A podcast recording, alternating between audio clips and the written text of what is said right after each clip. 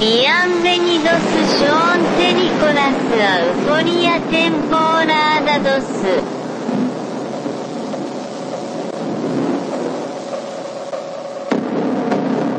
citizens of the world. This is a message from Anonymous.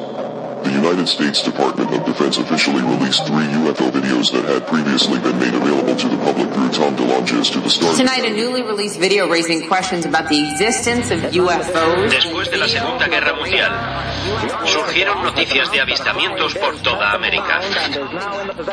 19 de julio de 1952, sábado por la noche. A las 12 menos 20, los controladores aéreos de lo que ahora es el Aeropuerto Nacional Ronald Reagan de Washington divisaron siete objetos sin identificar en el radar. A 25 kilómetros al sudoeste de la capital, a toda velocidad. El gobierno no pudo seguir ocultando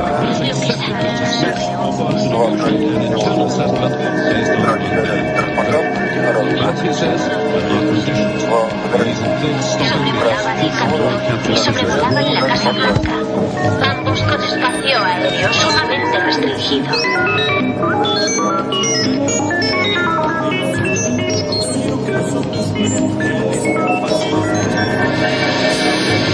Tierra llamando a Lunave, tierra llamando a Lunave, tierra llamando a Lunave.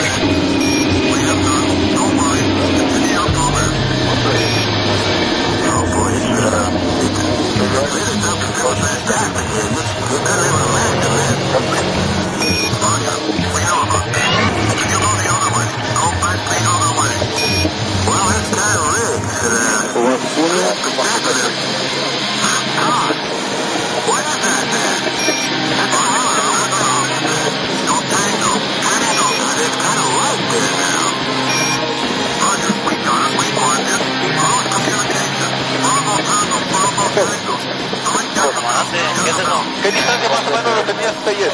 ¿Eh? Oye, te han haber abusado, son como... Ahí van más. Van más, siguen más atrás. Son 10, 11 objetos. Son, como, son muchos objetos. Afirmativo. Iván. Va, uno.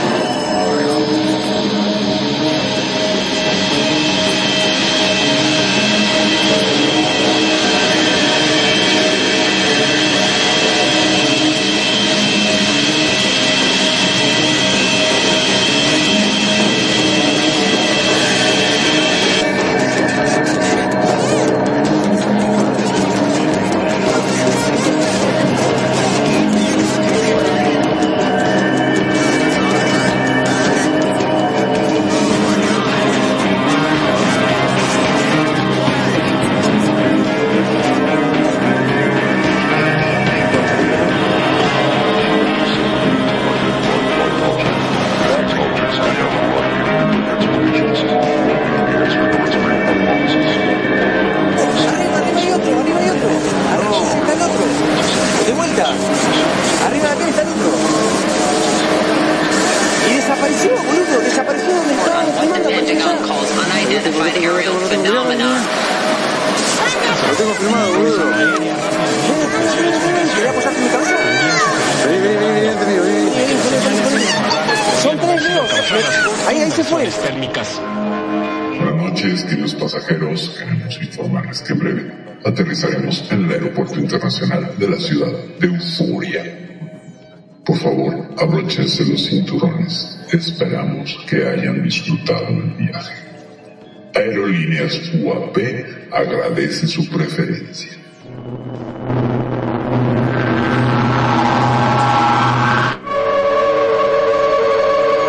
Asimismo, queremos informarles que esto no se trata de un vuelo comercial terrícola. Han sido abducidos. Gracias. Relájense. Llegaremos pronto a nuestro destino. Eso les pasa por confiar en su capitana, Perfidia Vela. Los marcianos llegaron ya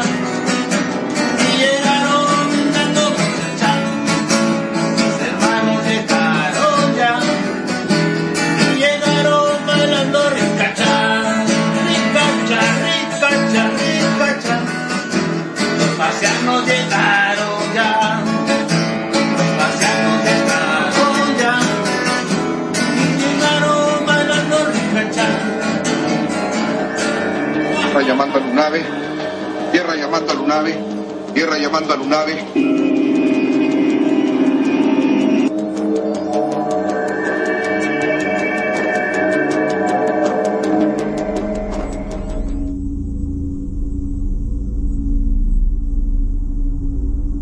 Buenas noches, camaradas Tobarrich.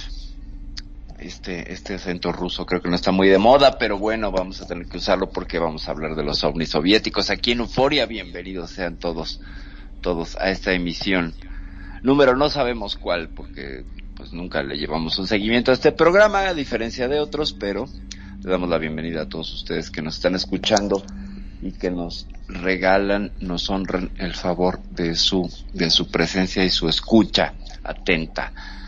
Este día vamos a hablar de los ovnis en la Unión Soviética, un breve resumen cronológico histórico de todos los eventos, eh, desde astronómicos hasta, hasta inexplicables que han, que han sido registrados en la Unión Soviética. No son muchos, pero son muy poderosos y hay un montón de rumores y cosas. Sobre todo, todo esto viene de un libro, un libro que se llama Los expedientes de la KGB sobre los ovnis, que es una maravilla de verdad, porque está súper documentado y cuenta cosas que pues ni te esperabas que del otro lado de la cortina de hierro pudieras tú eh, imaginarte que los rusos tenían ahí guardados. Hay un montón de cosas en este programa. El día de hoy vamos a hablar incluso hasta de la autopsia, de la autopsia de un extraterrestre en Rusia, de eso que casi nadie sabe. Es lo interesante. Ya quería hacer yo este programa porque lo traíamos arrastrando desde tiempo atrás. Pero antes de entrarle al mole de olla alienígena soviético, quiero presentar a quien me acompaña esta noche en los micrófonos. Magnum, buenas noches. Muy, pero muy buenas noches, mi estimada Perfi. Como siempre, un gusto, un placer enorme estar. Y me dejaste totalmente asombrado con el tema de eh, el alienígena que le hicieron la autopsia en Rusia. La verdad que de eso no se sabía nada. Sí, sí, sí, ¿cómo ves, Magnum? Y también quiero presentar a Nani, que nos está, también nos acompaña esta noche por acá. Nani, buenas noches. Estoy como lo extraterrestre, se me perdió la ventanita donde me prendo el micrófono. Exactamente. Muy, muy buenas noches. Me encanta hoy acompañarles porque, como siempre, me gusta estar por aquí escuchando y, y aprendiendo, y aprendiendo cada día y, y, bueno, y enriqueciendo todo esto que me encanta. De lejitos veo todo esto y me encanta y, y me lleno de todas estas cositas y me encanta. Bueno, y haciendo parte hoy de la escenografía también, ¿no? Muy bien, ¿no? Que te Aprovechando.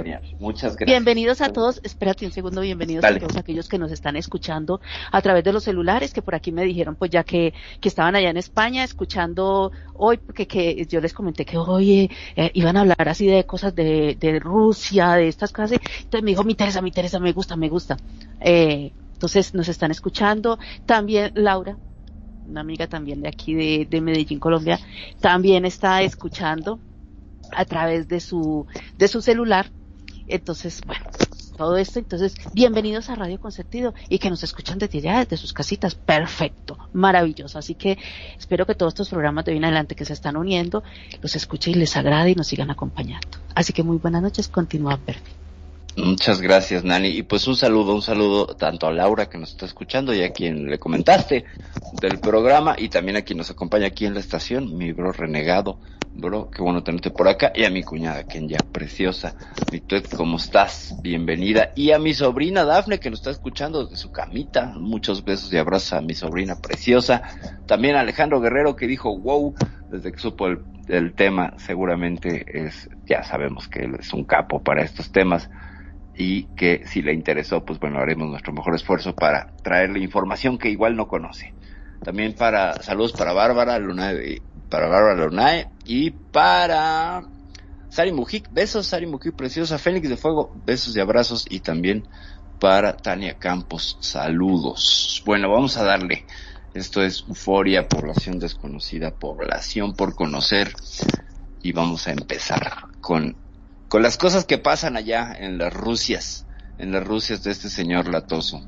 Pero antes de que este señor Latoso llegara al poder, pues bueno, es un país y un pueblo con una historia riquísima y con un montón de cosas, tanto que a mí me, mi sueño era irme a estudiar diseño gráfico San Petersburgo, por lo cual me metí al programa de becas y me puse a practicar ruso. Y eh, por si no lo sabían, pues por ahí esta elfa que ven aquí, pues puede decir dos que tres palabras en ruso. Entonces, más adelante les haré gala de mi pronunciación en ruso. Bueno, eh, con la historia de los ovnis en Rusia, lo primero que vamos a, bueno, ex Unión Soviética, Rusia, como quieran, eh, es que cambiaron de nombre tantas veces. Tunguska. Tunguska es el primer evento que vamos a revisar el día de hoy. En 1908, allá por las Siberias, pues todo el mundo conoce Siberia, ¿no? Bueno, de nombre, no quisiera yo conocerla porque es una zona muy fría. Está llena de, de un bosque que se llama taiga, es un bosque de coníferas que es tan denso que eh, es difícil incluso moverse y caminar, es un, un bosque sumamente poblado y eso imposibilita que se logre la comunicación vía terrestre entre algunos pueblos, o se cuesta mucho trabajo estar derribando los árboles y bla bla bla. Entonces, eh, la, la, en 1908, a las 7 de la mañana, les voy a decir en qué, en qué, en qué día, el 30 de junio de 1908, a las 7 de la mañana, pues la gente de un pueblecito al norte, ahorita les digo el nombre, estaba levantándose para hacer sus labores, pues bueno, es 1908, no hay ni televisión, ni radio, ni internet, pues la gente se levantaba muy temprano, les despertaba el gallo y pues hacían sus labores. Era un pueblecito este donde pues vivían de la agricultura y tenían algunas granjas. Entonces, el testimonio más eh, pues, más impactante lo da un granjero, justamente, que dice que eran como las 7 de la mañana, se levanta él a ordeñar a las vacas, agarra sus botes, va caminando, y de pronto una explosión ilumina el cielo, como si fuera un sol, en palabras de este hombre de la, de la, del, de Siberia, y el, el impacto y el choque sónico es tan fuerte que lo derriba y ve y se tapa los ojos porque empiezan a volar un montón de objetos, piedras, ramas, se levanta una polvareda impresionante junto con nieve, por supuesto. ¿Y qué sucede? Que pues el, el tipo tarda en reaccionar porque se queda sordo, se queda sordo como media hora de del impacto tan, tan fuerte y alcanza a ver que cuando regresa en sí, que ahora sí que atrás lomita, detrás de un cerro que dividía su, su granja de una de las partes de la taiga, salía humo. Entonces empiezan a llegar los vecinos, se reúnen, qué pasó, qué demonios pasó, se rompieron los vidrios, cómo está, ¿no? ¿Cómo está doña Drusila, ¿no? ¿Cómo está este don Piotr? Y entonces eh, caminan a ver qué había pasado y desde lo alto de esa loma descubren que hay un aproximadamente pues, un vallecito y donde todos los árboles están tumbados y quemados en una zona muy, muy amplia. Y evidentemente, pues en 1908, y siendo un granjero soviético, pues te imaginas que el, el, evento pudo haber sido, pues no sé, Dios, el Dios ortodoxo de los rusos, todo menos las hipótesis que manejamos ahora, porque seguimos sin saber qué demonios pasó en Tunguska. Y me imagino, ¿no? El semejante ruido, semejante explosión habrá dicho a la Mierdowski. ¿Qué pasó? A la Mierdoshki, a la Mierdoshki, exactamente. Ver- lo, lo que te, te voy a decir que seguramente dijo, Stoy Tatakoe, que es, ¿qué es esto? ¿O qué pasa? Stoy Tatakoe. Es eso. Así que, ¿qué es eso? O sea que todos dijeron, se Stoy Tatakoearon, y entonces, pues, estaban impactados. El- es 1908, no llegó la prensa hasta semanas después, ¿no? Y, otros, entonces otros vecinos empezaron a narrar que vieron una bola de fuego. O sea, él le tocó, pues, casi casi de frente y cuando estalló en la atmósfera. Entonces, otros que vivían un poco más lejos sí alcanzaron a ver esta bola de fuego, como sucedió años después en Chelyabinsk, en la misma Rusia. Ustedes pueden buscar ese, ese video de el asteroide de Chelyabinsk, uno de tantos asteroides que nos llegan por el lado, ahora sí que por el lado ciego de la Tierra y no lo podemos detectar con ni con radioastronomía, ni con satélites, ni con telescopios, ya sean este terrestres o en o en órbita no lo vimos porque además recordemos que los asteroides no emiten luz. Entonces tratar de descubrir un objeto negro sobre un fondo negro es muy complicado, mucho, muy complicado. Tiene que darles un, un, un bordecito de luz, tiene que iluminarse una parte para que pueda ser visible en nuestros, en nuestros instrumentos ópticos. Y del lado oscuro de la Tierra quiere decir que no hay sol. ¿Saben? Entonces es negro con negro y no lo vemos. Entonces así pasó con Chelyabinsk, que incluso era una piedra que medía como 15 a 20 metros. Le llamo piedra porque pues comparado con lo que pasó en Tunguska, que llegó a ser un, no un cráter, pero sí una devastación de kilómetros. Eh, imagínense el tamaño de esa cosa. ¿no? Entonces han, tratado de estimar el tamaño de, del, del, objeto que, que tiró, aproximadamente 80 millones de árboles, y les estoy hablando de un área de 2.100 kilómetros cuadrados de bosque. Para que se den una idea, 2.100 kilómetros equivalen a la cuarta parte de un eh, territorio europeo estándar, es decir, 2.100 kilómetros pues sería la cuarta parte de Bélgica, para que se den una idea del tamaño de la explosión que ni siquiera tocó tierra, es decir, este supuesto meteorito no cayó de manera mmm, perpendicular a la Tierra, venía como en un ángulo, entonces por la atmósfera y el calor y la entrada a la atmósfera, todo el mundo tiene esa idea muy clara en sus mentes, cuando algo reingresa a la atmósfera por la misma fuerza de gravedad, tiende a comenzar un proceso de ignición. Y este proceso de ignición, que es esta bola de fuego, pues de alguna manera descompensó la estructura de este objeto y lo hizo estallar. Porque también pues, tiene que ver una serie de factores físicos como la oposición del aire, el cambio de presión y pues imagínate, les ha pasado de pronto que ponen un vaso que estaba en el refrigerador y le echan agua caliente y se quiebra. Bueno, algo así. ¿Por qué? Pues porque la mayoría de los objetos que están en el espacio están congelados. Entonces, al entrar en nuestra atmósfera, pues se quiebran por este efecto, este efecto de la física. Pero, ¿qué pudo haber sido? Algo que tiró 80 millones de árboles. O sea, 80 millones de árboles. Es una cosa impresionante. Les puedo decir que, que incluso eh, provocó ondas expansivas tan fuertes que alteraron barómetros de estos medidores de aire que estaban, bueno, la presión del, atmosférica, que estaban en toda Europa. El, impacto, fíjense, a este hombre lo tiró la, la, onda sónica y le fue bien porque alcanzó a llegar a 1600, 1700 kilómetros de distancia y afectar los barómetros de países como España, Francia, Italia, que registraron este cambio en la presión atmosférica a esa distancia. Y bueno, pues obviamente llegó la, llegó la, la prensa a, a, hablar de este misterio de Tunguska, ¿no? Eh, decían algunos otros habitantes que el cielo se partió en dos y apareció un fuego en lo alto. Imagínense la, la, la narrativa que tuvieron que haber visto estas personas.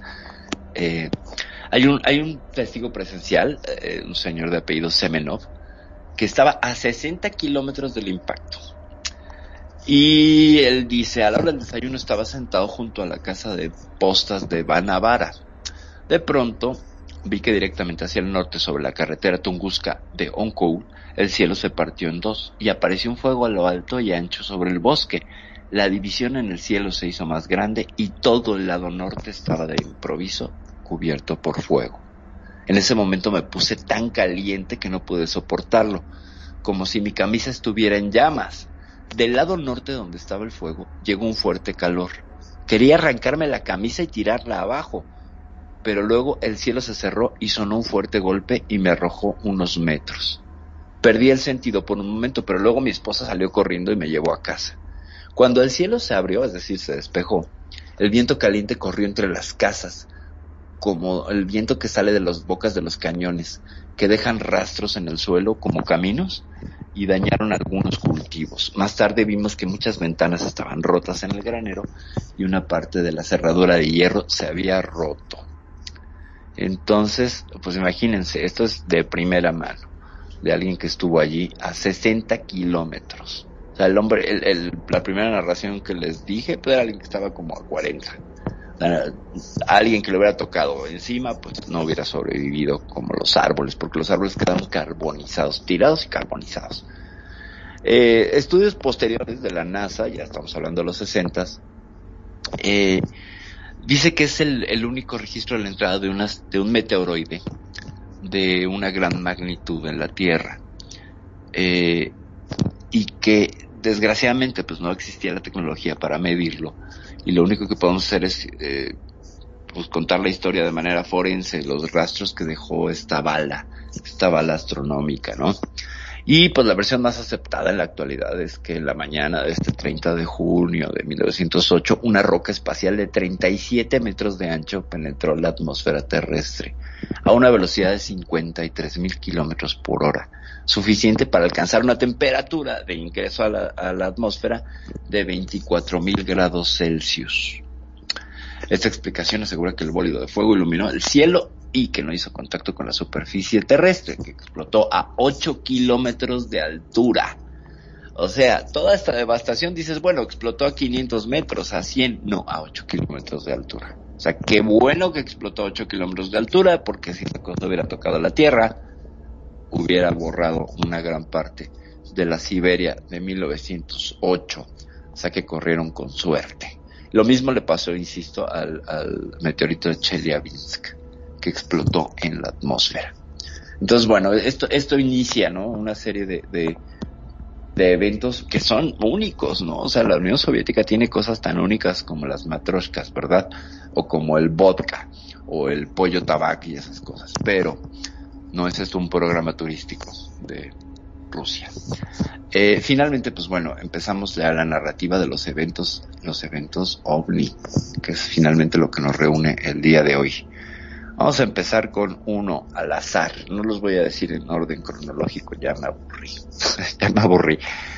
Eh, fíjense, el primero que vamos a hablar es de los ovnis soviéticos eh, después del incidente de Roswell. ¿Qué sucede en los 40? Bueno, pues ya había terminado la Segunda Guerra Mundial, cada quien se había repartido su pedazo del pastel y pues resulta que ahí en el 47 los norteamericanos no solamente habían tenido el incidente de Kenneth Arnold con estos este primer registro de los objetos voladores no identificados llamados platillos voladores en ese entonces, pero no es porque tuvieran forma de platillo, sino que hacían como patitos en el agua. Cuando tú arrojas una piedra al agua, va haciendo estos rebotes. Bueno, así los veía Kenneth Arnold que se comportaban y estos trascendió a pues darles esa forma, ¿no? De forma de platillos. Y a partir de ahí es que empezamos a ver platillos voladores. Si hubieran dicho, este, hacían patitos, tendríamos ahora patitos extraterrestres, ¿no? Las naves tomarían la forma de un patito extraterrestre. Entonces, cuando empiezan los rumores, hay que recordar que Estados Unidos y Rusia pues empezaron la Guerra Fría, nomás terminó la Segunda Guerra Mundial y por supuesto empezaron a espiarse. Los norteamericanos se trajeron a un montón de investigadores y de científicos alemanes con el proyecto Paperclip, que fue pues básicamente eh, perdonarles algunos eventos de crímenes de guerra y ofrecerles residencia a cambio de pues trabajar casi como esclavos para el gobierno norteamericano. Los rusos también tomaron una parte de, de, de alemanes, no se crean, ¿no? O sea, los agarraron como botín finalmente. Y cuando empiezan, eh, cuando surgen los, los, rumores y los, los recuentos periodísticos de, de Roswell, eh, Stalin se muestra muy interesado y dice, mira, los norteamericanos están eh, experimentando esto, ¿no? O sea, ¿qué pasaría? ¿Cuál es el cambio del balance del poder mundial si adquieren tecnología de otro mundo? Les daría una ventaja táctica, pues, que nos podría fulminar. Entonces, Tovarich, es hora de crear, eh, ya habían creado la, la, la, policía secreta, aquí es donde vamos, tenemos un documento aquí de la KGB bien pegado aquí en, el estudio. Eh, policías secretas en la Unión Soviética desde tiempos de los zares, ¿eh? No se crean que la KGB fue algo que se inventó, pues por ahí de los 40, no, fue una herencia de una serie de, de formas de control político que ya venía de tiempos de los zares, pero finalmente pues este hombre, Stalin decide crear el Comité de Seguridad Estatal, por sus siglas en español de la KGB, ¿no?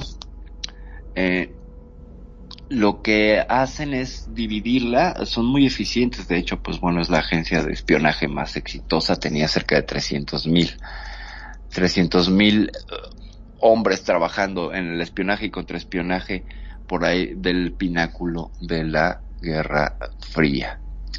Entonces, la, la KGB se va dividiendo y va evolucionando conforme pasa el tiempo, la funda en 1945 y por ahí del 48-49 tiene una subdivisión que es la subdivisión estatal de estudios científicos.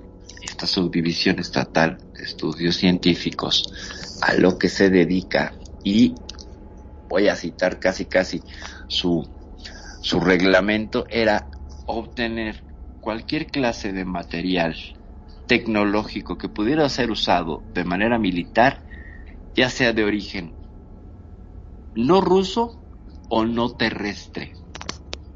Voy a hacer énfasis en esto. No ruso o no terrestre. ¿Cómo ven? ¿Cómo ves Magnum Nani? Que alguien pueda incluso tener en su reglamento contemplado que no es ni, ni ruso, o sea, americano o no terrestre. Y bueno, se supone que tenían que buscar que no fuese de este planeta. Y apuntaban a ello porque digamos que eran lo que mejor tecnología o más adelantado estaban. Si no era de ello, en el planeta no había otro que tuviese la tecnología para poder desarrollarlo. Exacto, exacto. Entonces, si te fijas, es muy parecido a las líneas de, de investigación que después tuvieron todos estos proyectos norteamericanos como el Majestic 12, el proyecto Libro Azul, bla, bla, bla. Vaya, estamos hablando que los norteamericanos, por medio de la CIA, tenían pues sus proyectos con sus nombres muy claros, ¿no? Pero los rusos todo lo englobaban, lo hacían muy burocrático y estaba esto como parte de los trabajos de la oficina de investigaciones científicas de estatales de la KGB.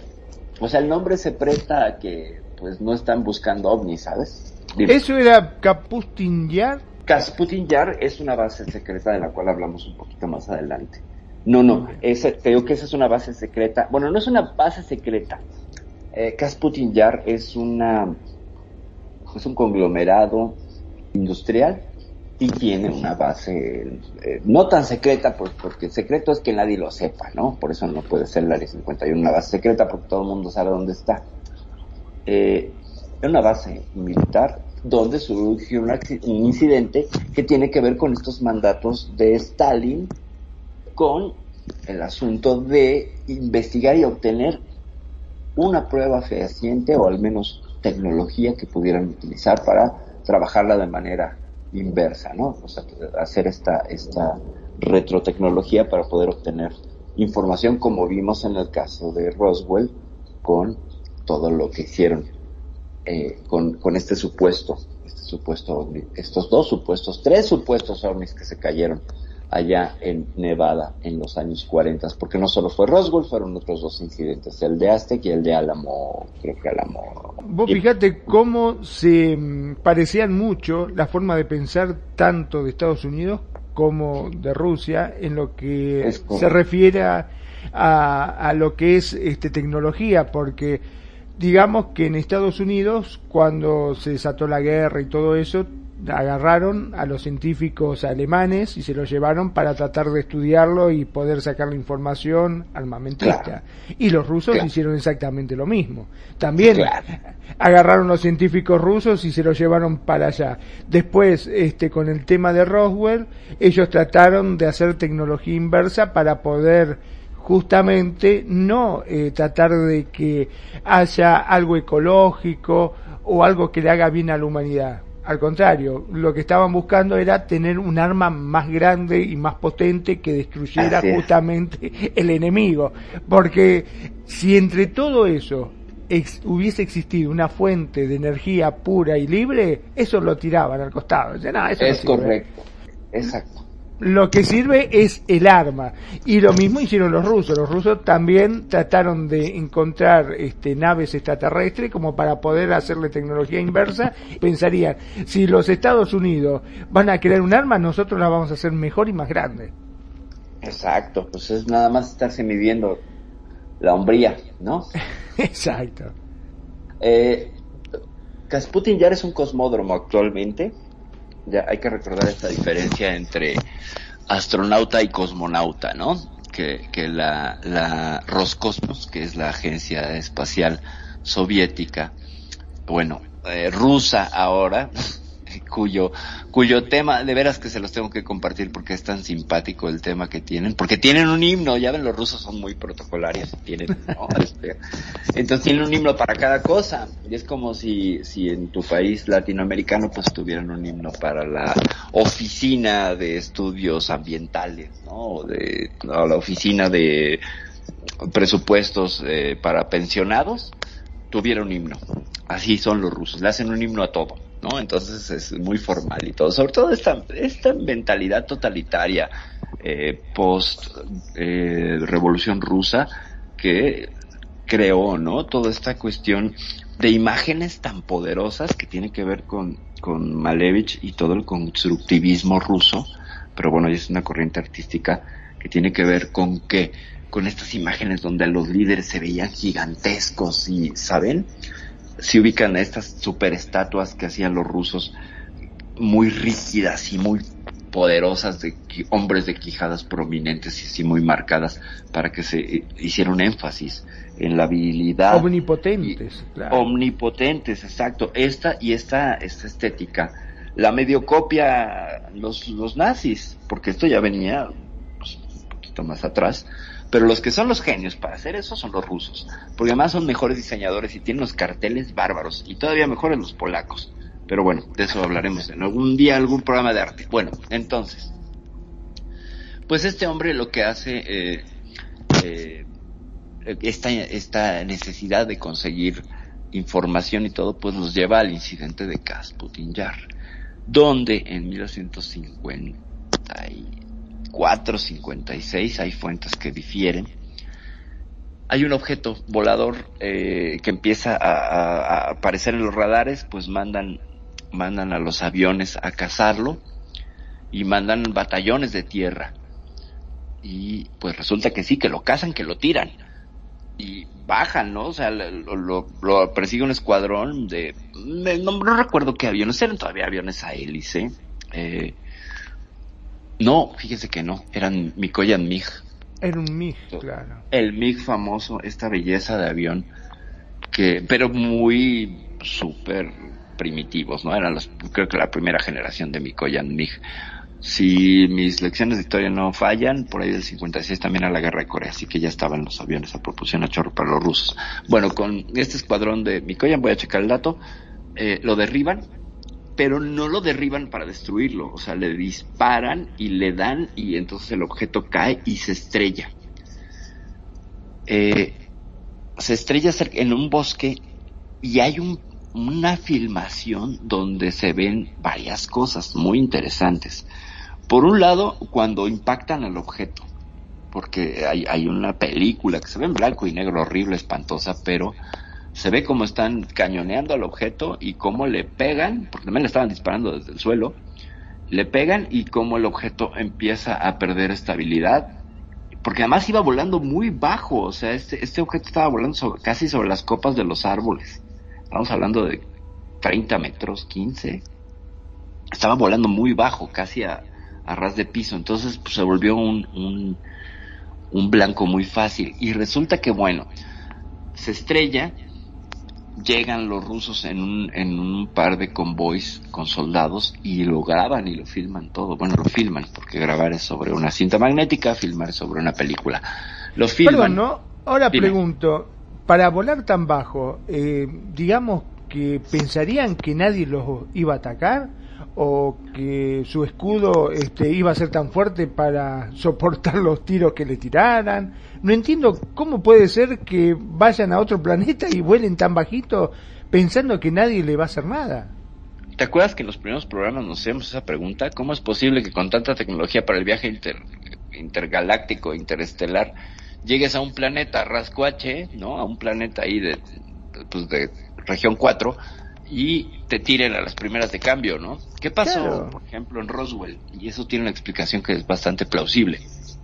En Roswell, resulta que esa zona donde estaban sobrevolando estos ovnis había un montón de antenas de microondas muy primitivas pero muy poderosas. Entonces parece que la triangulación de Roswell, Az- Aztec y Álamo eh, crea un campo, ahora sí que una especie de triángulo de las Bermudas que era fatal para cualquier objeto que estuviera volando porque era muchísima la radiación electromagnética que emitían estos, estos, estas antenas de microondas. Y entonces es, es, eso como solo falla. Me parece a mí muy plausible. En el caso de los rusos, pues son los rusos. Ya vimos cómo son un poquito bruscos y pues lo tiraron a cañonazos, ¿no? Entonces, a lo mejor, eh, la tecnología que te lleva, es que también esto viene de la ciencia ficción, ¿no? Y que, creemos que la nave extraterrestre tiene un campo protector que por sí mismo va a ser indestructible y todo. Puede ser que la tecnología antigravedad genere un campo eh, que sea necesariamente, eh, bueno, que sea muy poderoso para repeler eh, cualquier clase de misil o rayo.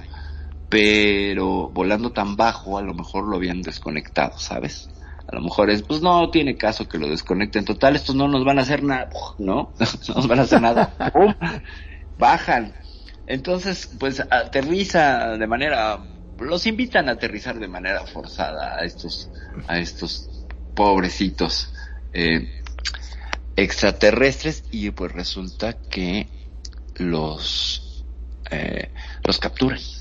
Capturan a dos ¿Con vida? que venían con vida. Sí, pues ya lo vimos. Skinny Bob, busquen ustedes en, en YouTube Skinny Bob. Bob, el delgadito, que pues si no lo conocen, pues se parece mucho al avatar que está usando Nani aquí en la estación. Es muy parecido. Es un, es una entidad biológica extraterrestre con un trajecito. Y bueno, Magnum ya presenció ese video y pues Magnum me gustaría que nos comentaras qué impresión te dio Skinny Bob. Hablamos ampliamente de él en programas pasados.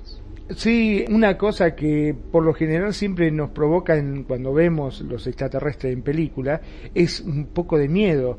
En cambio, con este Skinny Bob, eh, era una, una cosa que una ternurita. O sea, vos lo veías y parecía, ternurita. vos lo mirabas y era simpático, era, o sea, no era ese famoso alguien que a vos te da miedo, que vos ves en las películas que querés correr para cualquier lado, que ni se te acerque.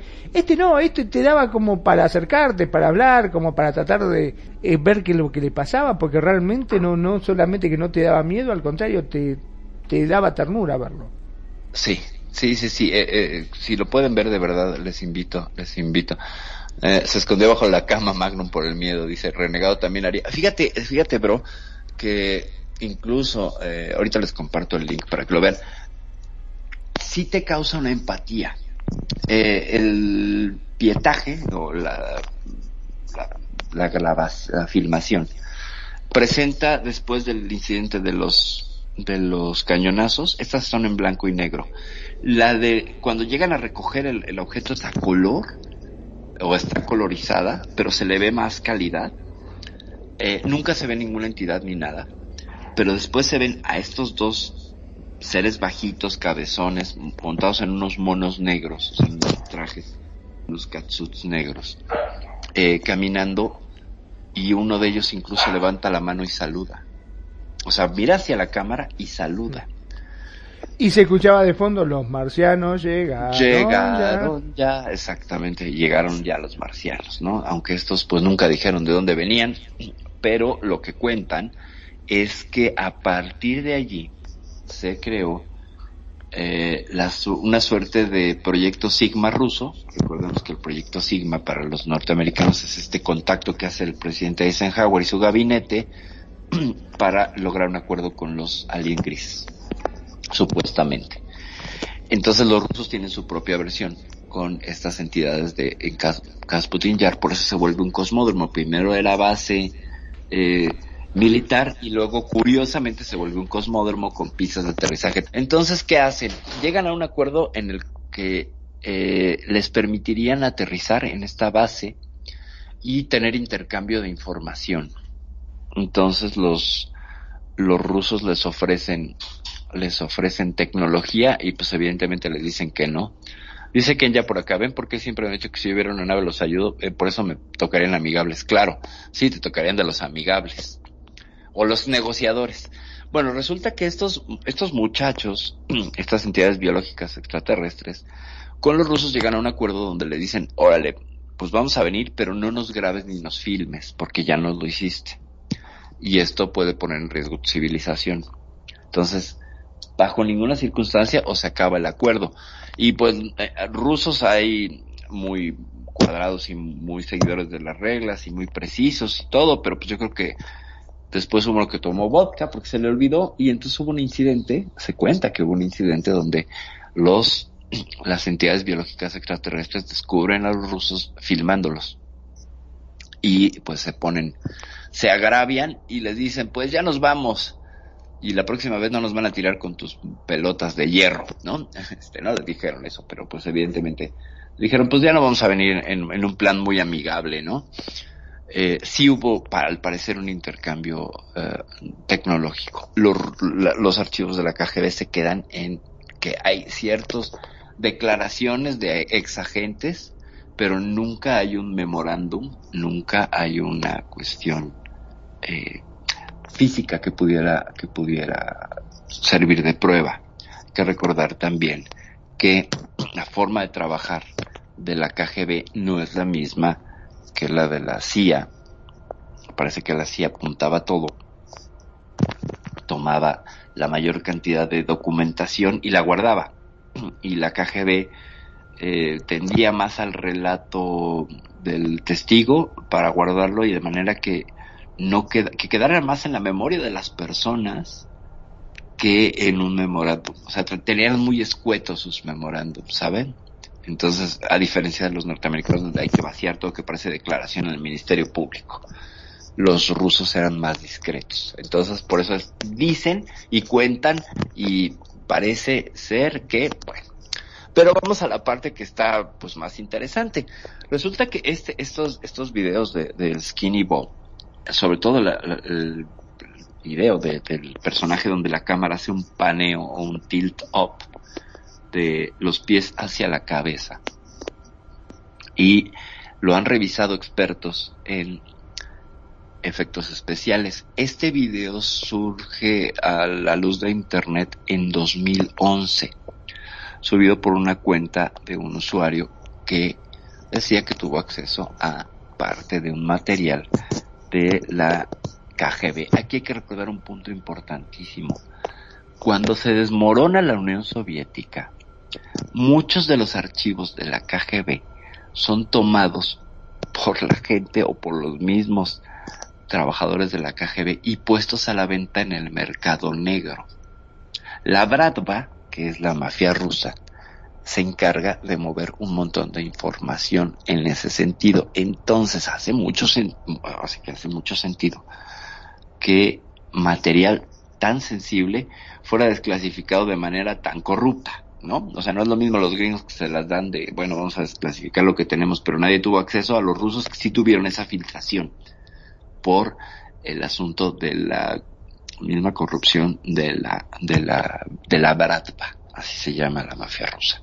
Entonces, pues bueno, este hombre, creo que se llama Jimmy 1947, una cosa así, el usuario, lo que dice es que este, este, doc- esos documentos llegaron a, su, a su poder. Son películas, eran películas físicas, él las transfiere a digital y sube en 2011 estos tres videos que han sido revisados por expertos calibre de gente que trabajó para Star Wars o que trabajó para Juego de Tronos, etcétera. Y dicen que en 2011 no existía la tecnología para crear esos efectos especiales porque hay un, un detalle impresionante de este Skinny Bob.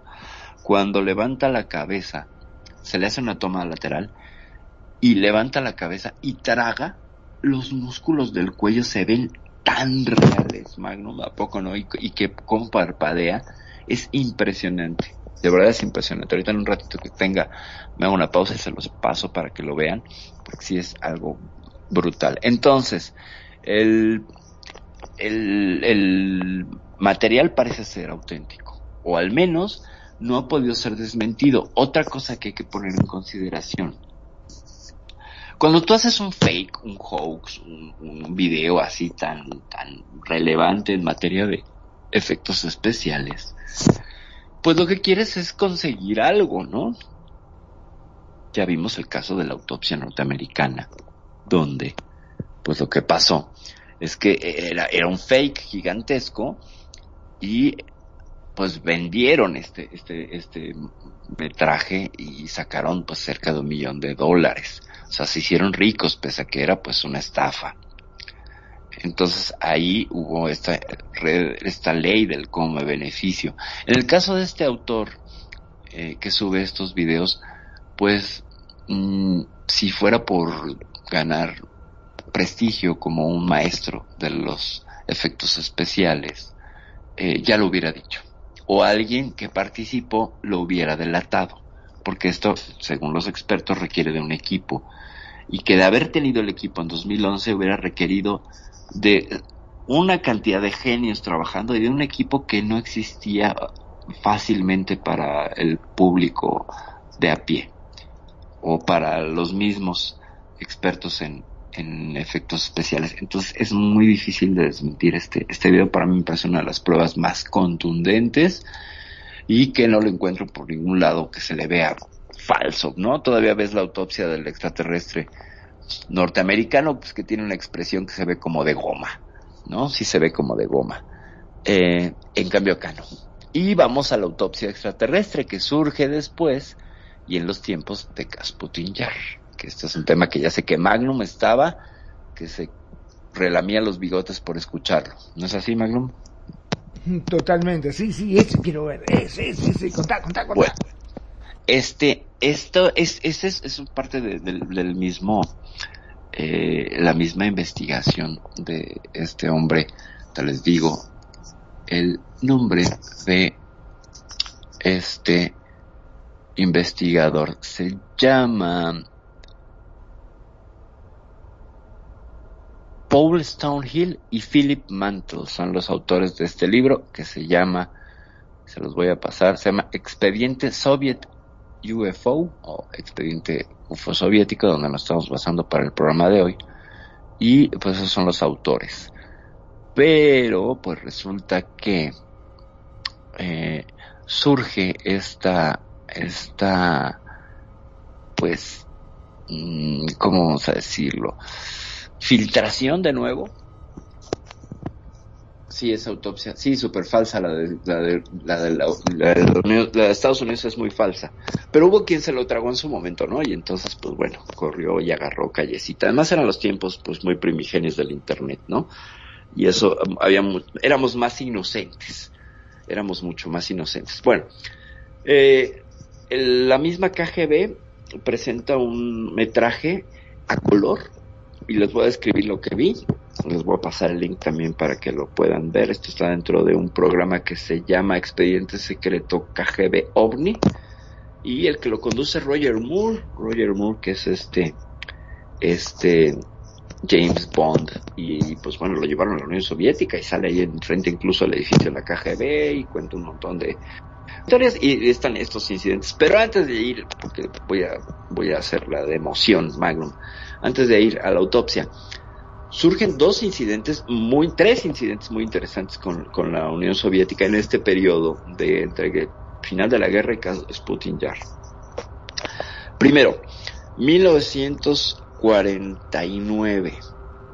Están haciendo unas pruebas con el Mikoyan MiG, los primeros Mikoyan MiG a propulsión este, a chorro, y hay grabaciones desde la cabina del piloto donde están, los mandan a perseguir a uno de los primeros escuadrones que tenían los rusos, los mandan a perseguir unos objetos que están volando encima de una población soviética, no está, no está especificado, pero tú ves dos platos negros volando del lado derecho, nubes, dos platos negros, y de pronto se empiezan a juntar, a juntar, a juntar, y se fusionan en uno solo, y ¡pum! se alejan ese es el, el, primer eh, material de pilotos soviéticos uh, que estaban con una cámara 8 milímetros grabando. Y tú ves estos dos objetos como se juntan, se juntan, se juntan, y dices, bueno, pues están eh, volando a la misma distancia, a la misma velocidad y a una distancia muy cercana, no, se fusionan y se van. Es un objeto negro, como una, como si fuera una pasa voladora. Ah, años más tarde, por ahí del 53, eh, otro escuadrón de Mikoyan MiG está eh, haciendo labores de, de, vigilancia porque habían visto unas luces y no sé qué, y pues de pronto aparece un objeto en forma de cilindro, en forma de cigarro, y lo empiezan a grabar también. Este se ve parte de la cabina del, del, piloto, ya saben, estas cabinas que eran redonditas y tenían una suerte de arco en la parte de adelante, que era muy característica de la cabina de este avión. Y del lado derecho se ve un objeto cilíndrico entre gris y negro sobre las nubes que empieza a alejarse hacia el lado derecho, en diagonal hacia la esquina derecha, y hasta que desaparece. Después hicieron cálculos y según los testimonios de los, de los pilotos, pues el objeto debe haber medido aproximadamente unos 70 metros. O sea, no era algo pequeño y viajaba a una velocidad que superaba a estos, a estos eh, cazas soviéticos. Tercer incidente, esto en el 57. Eh, esto fue en, en la Bielorrusia. Sí, en Bielorrusia. Por ahí del 57, dos pilotos, dos, dos aviones con piloto y, bombardero eh, salen a perseguir unos objetos que están sobrevolando una, una presa y se acercan, eh, tratan de establecer comunicación con ellos y pues no hay comunicación, no le responden. El control de tierra les dice pues preparen los misiles y cuando están preparando los misiles, es decir, el control de tierra recibe la señal de que los misiles de los aviones están liberados y listos para ser disparados, ambos aviones explotan en el aire, muriendo los cuatro, los cuatro tripulantes. Y pues la explicación que se tratan de dar ahí a través de los documentos de la KGB es que pues el objeto que perseguían tuvo alguna inferencia y se sintió amenazado y les lanzó algo para hacerlos que explotaran. Finalmente acabaron diciéndoles a las familias que habían colisionado en vuelo en cumplimiento de su deber. Estos tres incidentes pues son muy poco conocidos, o sea, ¿por qué? Pues porque evidentemente la, la KGB los guardó muy, muy bien. Y no es algo que si tú le tipeas y le pones incidentes KGB, UFO, hay que buscarle, hay que rascarle un poquito, ¿eh? no se crean que están tan así, tan a la mano. Pero ahora sí vamos a la autopsia, Magnum, ya no te torturo más.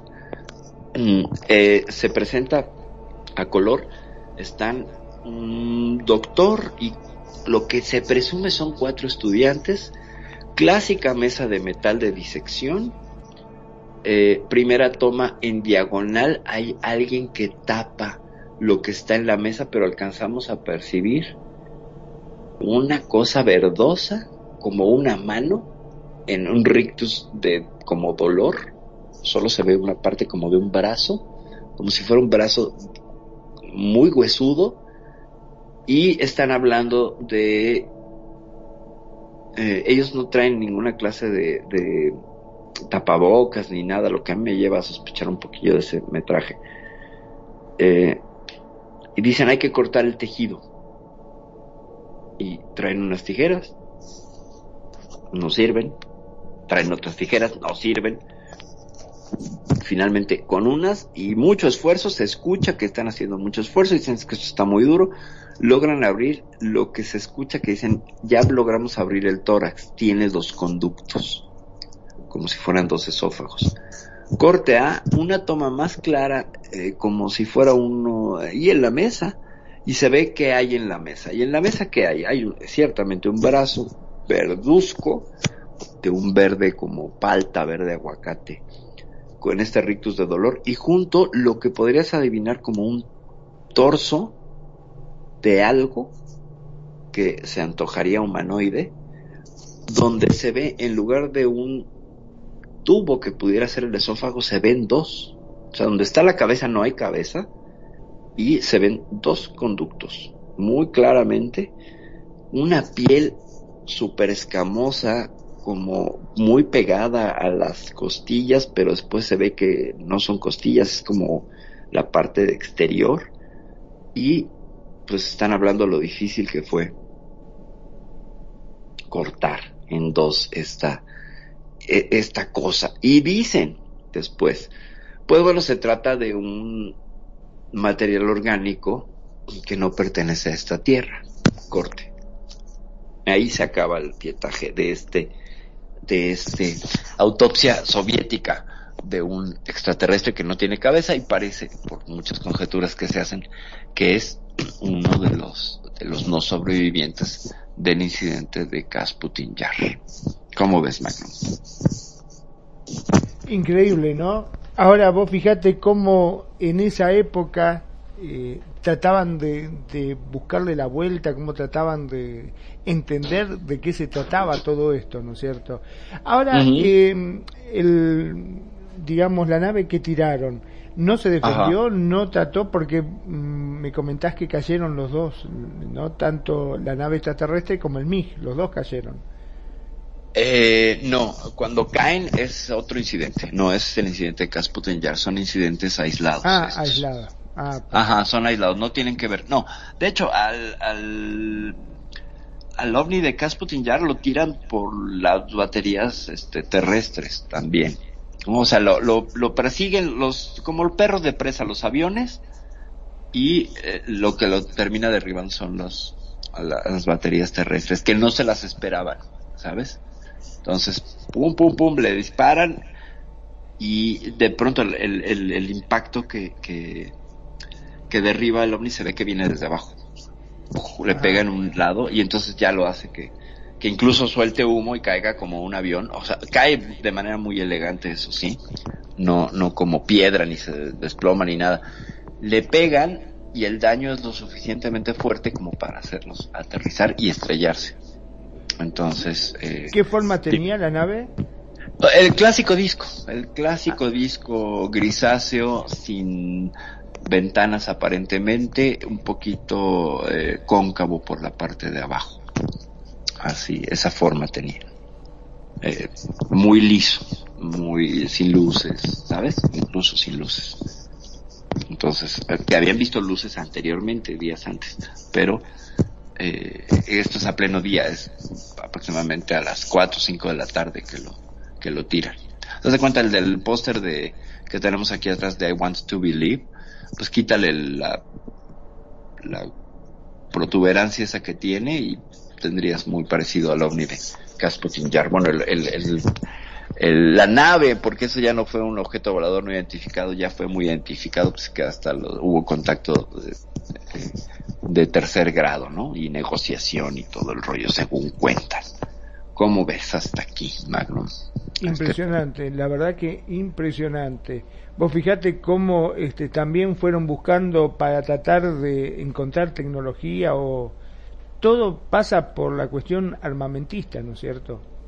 Sí, todo pasa por la cuestión armamentista, claro, claro. Sí, sí, pues sí, eh, eh, ya hemos, ya hemos revisado y visto que cuántas bases, tanto soviéticas como aliadas, como de la OTAN, pues han sido visitadas por, por eh, objetos lumínicos que los, los, los desenchufan, ¿no? Entonces, sí, es una cosa, es una cosa muy interesante. Bueno, vamos a saltar a uno de los casos más importantes. Estaba, Esto perdón, ¿no? 80. Estaba viendo Dime. el plato ese que vos decís, si te fijas en el plano que nosotros tenemos atrás, donde está la computadora, está ahí, eh, figura el plano. Ah, pues mira, ciertamente, sí, sí, sí. Sí, sí, sí, de hecho, de hecho ya, ya fue agrandado y sí, ciertamente ahí está. Ahí lo puedes ver, que está ahí en... Y de hecho está, ajá, en este, en este producto maravilloso que hizo un creador de gachas que se llama, eh, bueno, no voy a decir el nombre, pero el- la colección es de un ufólogo y está buenísima, sí, porque tiene, tiene como los principales avistamientos, ¿no? Solo que me parece que le falta Roswell, porque Roswell está más hacia el Océano Pacífico, pero bueno, es una belleza, sí, si lo pueden enfocar, quien está aquí en la estación, el mapa que tenemos atrás, pues bueno, el puntito más, el segundo puntito más, eh, de abajo tiene unas anotaciones, bueno, ahí como en medio de la Rusia, ese sería Kasputin Yar. Y bueno, el siguiente es impresionante, ¿por qué? Pues porque llegó a los periódicos y porque lo reconoció el gobierno ruso. Esta, sí, sí, esta sí que no te la sabías. Es el famosísimo, famosísimo, bueno, no sé si lo conocen ustedes, pero pues sí es muy nombrado, eh, los avistamientos de Voronezh.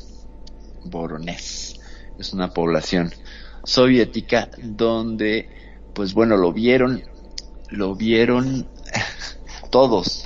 Lo vio la escuela primaria de Voronezh, lo vio la policía de Voronezh, todo lo vio.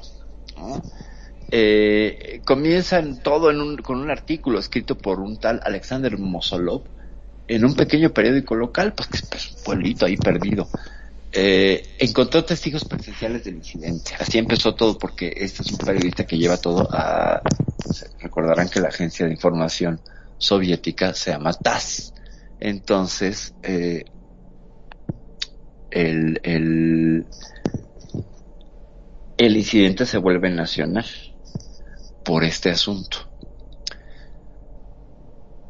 Entonces, pues bueno, eh, había un objeto rojizo que estaba sobrevolando un edificio y que fue vi- identificado primero por un adolescente soviético. Eh, lo que hace es que empieza a llamar a sus amigos. Y todos, pues mira, aquí hay un objeto rojizo, forma platillo. Eh, ¿Qué es? Traigan cámaras, este, no, pero estamos hablando que es un pueblo que no, no estamos en los tiempos de ahora que todo el mundo trae una cámara encima. Entonces, pues se juntan los compañeros de la escuela de él, algunos vecinos estaban por ahí, vaya, tú el lechero de la tienda, bla, bla, bla. Y está sobre el edificio haciendo movimientos de manera ondulante. ¿Y qué, qué sucede? Que pues llega la policía local, lo ve, piden confirmación porque hay una base militar que raro cerca y sí, efectivamente él está detectado en el, en el radar. Y eh, pues están ahí viéndolo, ¿no? Pues ni modo que le arrojan una piedra para ver si reacciona. Eh, están comunicándose con, con los militares para que evidentemente pues ma- manden algunos aviones y todo y el objeto como si les hubiera leído el pensamiento dice bueno con permiso muchachos ya me voy. Con gusto me retiro se retira en una tarde nublada eh, en algunas de las declaraciones de testigos lo veían entre las nubes pero como algo con una forma muy definida y que emitía destellos rojizos. Eh, entonces, pues bueno, pasa esto. Eh, el edificio eh, estaba en el número 17 de la calle Kosmonatrov, o sea, Cosmo, ¿no? Curiosamente, en, ahí en Borosnev. Y pues bueno, estos sucesos fueron en diciembre, el primer avistamiento es en diciembre. Para el 5 de enero de 1990, ah, que recuerda primero dije de los 80 porque todavía no acababa la década, pero pues aquí ya empezó el mes siguiente. Eh, cae la nieve y están comentando el incidente y oye pues es que no sabemos Este, sí pero vamos al edificio a ver qué pasó no dice este adolescente y sus amigos. Y pues se acercan al edificio y pues resulta que alrededor del edificio había unos elaboradísimos círculos concéntricos de nieve eh, que no estaban la noche anterior y entonces se, sorprenden, ¿no? Porque, oye, ¿qué, qué es esto? Son, están, están muy bien hechos, parece que, que les tomó mucho tiempo a quien lo hizo, pero son muchos. ¿Alguien vio algo? No, no vimos nada, este, esto no estaba aquí ayer.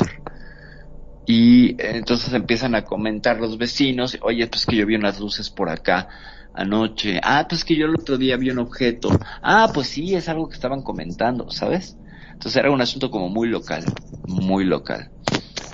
Eh, y entonces, pues ahí va la policía a investigar la, aparición de los círculos misteriosos, ¿no? Eh, la noche, de, la tarde del 4 de enero, un día antes, un periodista había visto con sus binoculares un objeto extraño que parecía una estrella y que emitía un rayo blanco en cuyo extremo se veía una bola rojiza más pequeña. Eh, no, no dicen si estaba cerca de, de, del edificio este famoso, ¿no? Eh, hay que recordar algo que cerca de Borosnes está Novo Voronezh, que fue la primer planta de generadores eléctricos con reactores de agua ligera, o sea, un reactor nuclear, pero chiquito, en la Unión Soviética. Ahora ahí siguen teniendo la misma planta de Novo Voronezh. Y hay dos generadores eh, ya con agua pesada, ya son un reactor nuclear. En ese entonces estaba empezando, en los noventas. Eh, querían hacer varios, varios, había un plan para hacer en el 96 cuatro plantas en esa zona para eh, distribuir energía, como las plantas que hay en Kursk, Smolensk, Kola o eh, Beloyansk, que son complejos de plantas eh, nucleares. Entonces había estos planes y este run run y era un pueblo que empezaba a tener pues algo de prosperidad por el asunto de de la energía nuclear. Algo así como un Chernobyl, pero sin explosión. Pues. Entonces, eh, a 10 kilómetros de la planta nuclear, otra vez la planta nuclear, eh, por eso de las 2 de la tarde, de marzo del 98, eh, estos años después, eh, se vio algo que parecía un avión en llamas en plena caída, ¿no? Y se notifica a, la, a las oficinas, pues porque obviamente este, todo el mundo ya traía, traía el recuerdo de, de Chernobyl. Y pues llega el gobierno, llega el Ministerio para Asuntos Extraordinarios y otras agencias gubernamentales y pues empiezan a buscar la nave estrellada, ¿no? Porque habían visto que es un avión, que pasó, que se cayó, que no sé qué. Y pues nada, no hay nada, ¿no? No encuentran absolutamente nada y lo que encuentran son más, más, este, eh, testigos diciendo yo lo vi, ya lo había visto y había aquí estado pues, otros, o, se había presentado este fenómeno varias veces. Bueno, pero ¿por qué no nos lo dijeron? Y, y resulta que pues, este fenómeno de, de Boronés tiene que ver no solo con la planta nuclear, sino con una serie de eventos extraños, de avistamientos, no solo en el cielo, sino también de esta bola roja que andaba en las calles. En las calles de Boronés, varios testigos citan que hay una bola roja muy caliente y que algunos creían que era una fuga eh, nuclear y que andaba ahí paseándose por ahí del atardecer en las noches y luego se elevaba. Entonces toda esta historia la retoma, la retoma el, el, el periodista este y encuentra algunas fotografías. Hay una fotografía muy clara de, del ovni de Boronés y esta es una pelotita y hagan de cuenta que tiene un par de curvas encima y pues bueno, lo encontraron, hay fotos de varios ángulos de este ovni de Voronezh. Eh, lo buscaron porque ya habían dicho que se había caído y que no estaba, no estaba eh, ningún rastro por allí, pero algunos declararon que había habido pues una serie de explosiones extrañas. Algunos decían que era parte del trabajo, de los trabajos de ampliación de la, de la planta nuclear. Luego lo desmintieron porque no había trabajos en ese momento. Entonces, ¿quién demonio estaba haciendo las, las, las explosiones, no? Y eh, el principal testigo después es un geofísico de apellido Shvechenko que eh, va en la, en la autopista Voronezh-Kursk y a 500 metros de la autopista de pronto ve que un camión se detiene y salen todos los tripulantes a decir, oye, ¿qué es eso, no? Y el tipo se detiene y si hay una columna de fuego y de humo en el bosque. Y eh, pues era una columna como si fuera hecha de llamas al rojo vivo y medía entre 15 y 20 metros de altura, con un grosor como de 2 metros. ¿No? Entonces, a medida que se acercaba al suelo esta columna, porque venía descendiendo, voltean para arriba y resulta que no es una columna, es una suerte de rayo que está tirando esta cosa, ¿sabes? Es en el extremo superior de la columna está esta es suerte de punta giratoria, objeto esférico que eh, está emitiendo este extrañísimo rayo de humo y luego luz, o de luz y luego humo, dicen otros, otros de los testigos. Y después en la punta de esto, cuando toca el suelo, pareciera que fuera un sacacorchos el que aparece. Durante cinco minutos ven como este objeto toca incluso el piso y hace un surco. Un surco que fue investigado después, que presentaba rastros de radiación. Entonces, este incidente de Voronezh se vuelve sumamente popular porque llega a los medios. Es el primer incidente soviético, bueno, incidente ovni que llega a los medios y que lleva un seguimiento. Entonces, la agencia TAS que manejaba televisión, radio y medios impresos le da cobertura. Y después ya no volvió a aparecer, pero dejó el precedente y como empezaron a surgir fotos y había este rastro en el piso y muchos testigos que además citaban toda esta cadena de sucesos desde el objeto rojo que andaba rondando y luego dejó las huellas en la nieve, ¿sabes? Y luego andaban volando cerca de la planta nuclear y luego acabaron haciendo este este surco en el bosque, de manera que pues bueno, uno de los testigos siendo un geofísico, pues bien sabía que aquello, aquello no, no pertenecía a ninguna tecnología humana que pudiera rayar el piso y dejar cristalizado parte del material del suelo del bosque de Voronezh en la carretera a Kursk. ¿Cómo ves, Magnum, este, este, este incidentillo? Wow, que se vuelve pues el... ¿no? Sí. Este, yo estaba mirando mientras este, estabas hablando. Puede ser que hablan de un, que aterrizó una nave y que bajó un, un alienígena de tres ojos. ¿Puede ser? Eh, hay otra versión de la escuela, ¿no? Hay otra versión de la escuela de Voronezh. Eh, que se parece mucho a una narrativa uh, australiana, donde el ovni, ah no, en Sudáfrica, donde el ovni baja y lo ven y todos. Sí puede ser, eh, el resumen que te, que te estoy dando, es que hubo muchos testigos y muchos incidentes extraños, por eso te decía incidentes extraños. Pues ese, se, sin duda, si es, si lo encontraste como Voronezh, pues claro, sí. Llegaron y se bajaron y bueno, llegó uno de tres ojos. Eso es lo que dicen, pero es que básicamente por la forma como lo están comentando, como lo describen, parece más tipo ciencia ficción que hubiese sido verdad, ¿no? Supuestamente dice que fue en el 89. 89, 90. Uh -huh. este, es sí, correcto. De la agencia TASS dice que había informado al mundo que los científicos rusos habían confirmado que una nave espacial extraterrestre que transportaba gigantes, lo describen como gigantes con cabeza diminuta, que había aterrizado en Voronezh, en una ciudad de más de 800.000 habitantes, situada a unos 480 kilómetros al sureste de Moscú.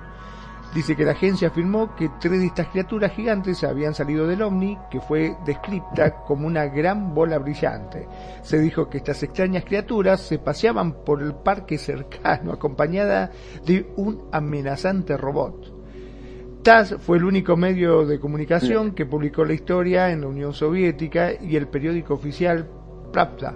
Pravda, Pravda. Ah, Pravda. No quiso publicar ni comentar la extraña historia. Dice en defensa del relato, TASS, una reportera soviética del medio Skaya, Cultura, dijo que la agencia soviética seguía la regla de oro del periodismo y el lector debe saberlo todo. El relato de TASS afirmaba que el ovni aterrizó en Voronezh el 27 de septiembre de 1989 a las 18.30 horas. A esta hora, unos niños que jugaban al fútbol, Ajá. espero que no haya sido como el de los mexicanos, ¿te acordás que se pusieron a jugar con ellos? No. Exacto, con ellos, exacto. Este dice, fueron testigos del suceso y declararon que un resplandor rosado precedió el descenso de la inusual nave voladora. El resplandor rosado se convirtió en un rojo intenso cuando tocó tierra. La mayoría de los testigos describieron el objeto como un disco aplanado y una multitud se reunió rápidamente y miró a través de una escotilla que se abrió y según TAS vieron a un extraterrestre de, de tres ojos de unos aproximado 3 metros de altura vestido con un mono plateado y botas de color bronce y con un disco en el pecho. El relato de TAS también afirmaba que un niño gritó de miedo, pero cuando el alienígena lo miró con sus tres ojos brillantes, este se quedó callado, sin poder moverse. Los espectadores gritaron y el ovni y las criaturas desaparecieron.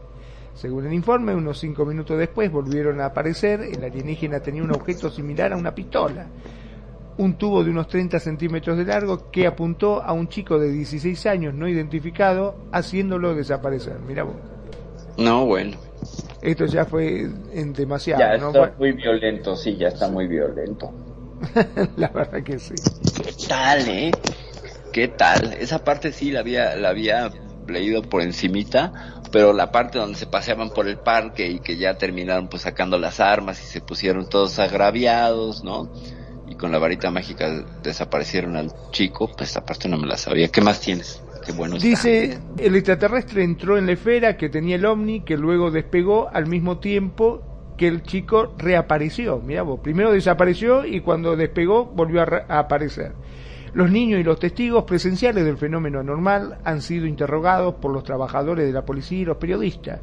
Escribió Efremov, corresponsal de Voronezh, del diario soviético Skaya Cultura, Efrenov agregó que no hay discrepancia en la descripción de la propia esfera ni en las acciones de los extraterrestres. Además, todos los niños que fueron testigos de este suceso siguen teniendo miedo incluso ahora. Los dibujos de los niños que habían visto el ovni de Voronezh, algunos de ellos que supuestamente fueron testigos de los sucesos, realizaron varios dibujos. Los residentes de Voronezh se entrevistaron meses después y afirmaron que habían observado este ovni y a sus tripulantes, no solo durante el incidente mencionado, sino también muchas veces, el 21, el 23 y el 29 de septiembre, y el 2 de octubre entre las 6 y las 9 de la tarde. Mirá vos. En algunos de estos supuestos avistamientos se trataba de una criatura diferente que variaba tanto su tamaño como su color. Pequeña con cara de color verde grisáceo y con un abrigo azul que parecía un impermeable suelto. ¿Qué tal? Ya, ¿Qué ya, tal? ya se estaban como este, sintiendo como en casa estos muchachos, ¿no? Sí, sí, sí. Y yo creo que, que pues, sucede un poco el incidente este como de la Sierra de Puebla, ¿no? En el 77. Como, como ya las narrativas de las personas pues ya le van agregando y ya se vuelve, se vuelve algo difícil de creer, ¿no? O sea, siempre, siempre queda este halo de, de misterio y de cosas cuando son tan, tan, no sé, asépticos, tan duros las narrativas, pero cuando ya traen un abrigo azul y, ¿sabes? Y ese tipo de cosas, sí, sí siempre el, el juicio crítico me lleva a, a pensar, ¿no serán ya alucinaciones de las personas de pronto? Porque, velo, velo de este caso, los casos de abducciones, los casos de, de, de, de, de ciertos contactos, no reparan en vestimenta, ¿sabes? Salvo el Skinny Bob que trae un mono muy bonito, pero ese es caso aparte, ¿no? ¿Por qué? Porque tenemos evidencia, o una supuesta evidencia eh, gráfica, filmográfica. Pero el resto, pues es como creerles a ellos y a sus dibujos, ¿no? De hecho, hay dibujos, ¿no? No sé si viste los dibujos del incidente de Borones, que son, pues bueno, la cosa más fantástica, parecen, por supuesto, hechos por niños. Y eso, es mucha imaginación, no sé.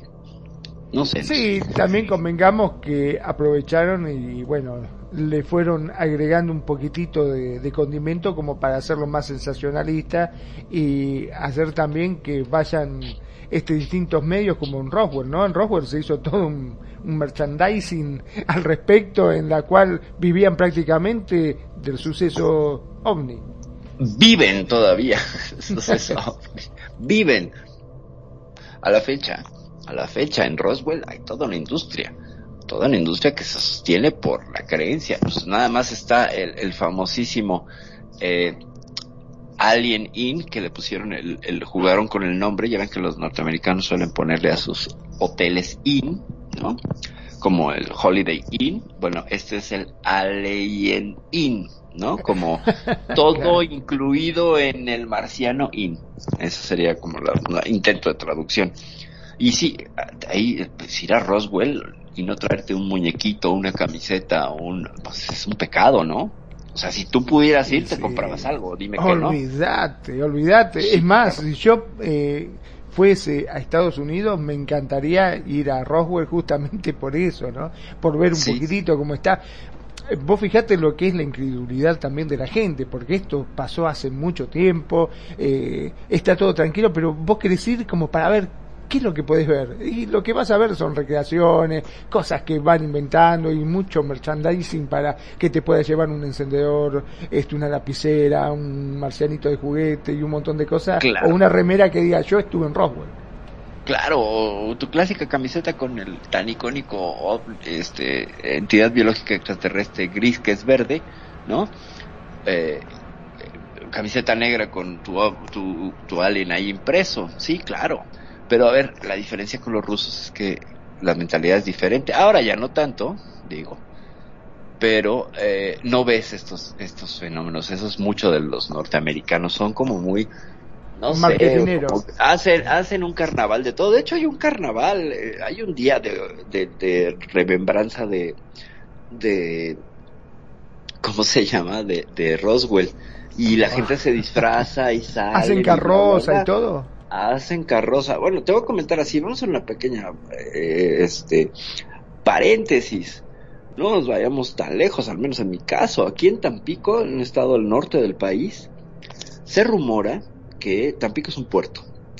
Y es un puerto donde no importa si hay tormenta en el, porque está en el Pacífico, si hay una tormenta o un huracán, Tampico tiene no sé cuántos años que no toca tierra ningún fenómeno meteorológico. Y esto lo puedes ver eh, comprobado. Y dicen que hay una base eh, extraterrestre a, algunos kilómetros adentro del mar adentro, de donde salen OSNIs, objetos sumergibles no identificados, y que de alguna manera son protectores del pueblo de Tampico, al grado que hace como ocho años venía un huracán muy fuerte y pues sonaron las alarmas, bueno, no sonaron, las, las autoridades empezaron a tomar previsiones y todo, y el fenómeno nunca tocó tierra. Entonces, quedaron tan agradecidos que levantaron una estatua en honor de los marcianos. Ya, mejor me río. Y está la foto, búscalo, Omni Tampico estatua, y lo encuentras, y ahí están el presidente municipal develando una horrorosa estatua de un ovni, y ahí está en la playa, ¿eh? Y ahí lo puedes ir a visitar. Entonces esto también se contagia hacia Latinoamérica, y ahí tenemos nuestro fabuloso gusto a los extraterrestres. Dios mío, son esos momentos en los que qué pena ser mexicana, pero qué orgullo al mismo tiempo. ¿Cómo ves? ¿No sabías esa? No, la verdad que no, pero Es estaría genial. buenísimo, sí. Es Sacarte un- una foto abrazada a la estatua de él. Claro. Está buenísimo, muy bueno, Pero- muy bueno. Pero el asunto de Tampico es de llamar la atención. ¿Por qué no llegan los huracanes? No llegan, Magnum, no llegan. Llegan a, a- a- a los puertos del- al sur y al norte. Pero, y sobre todo hacia Estados Unidos se desvían. Pero eh, ahí no, como si hubiera una suerte de barrera energética. Es algo muy extraño, ¿eh?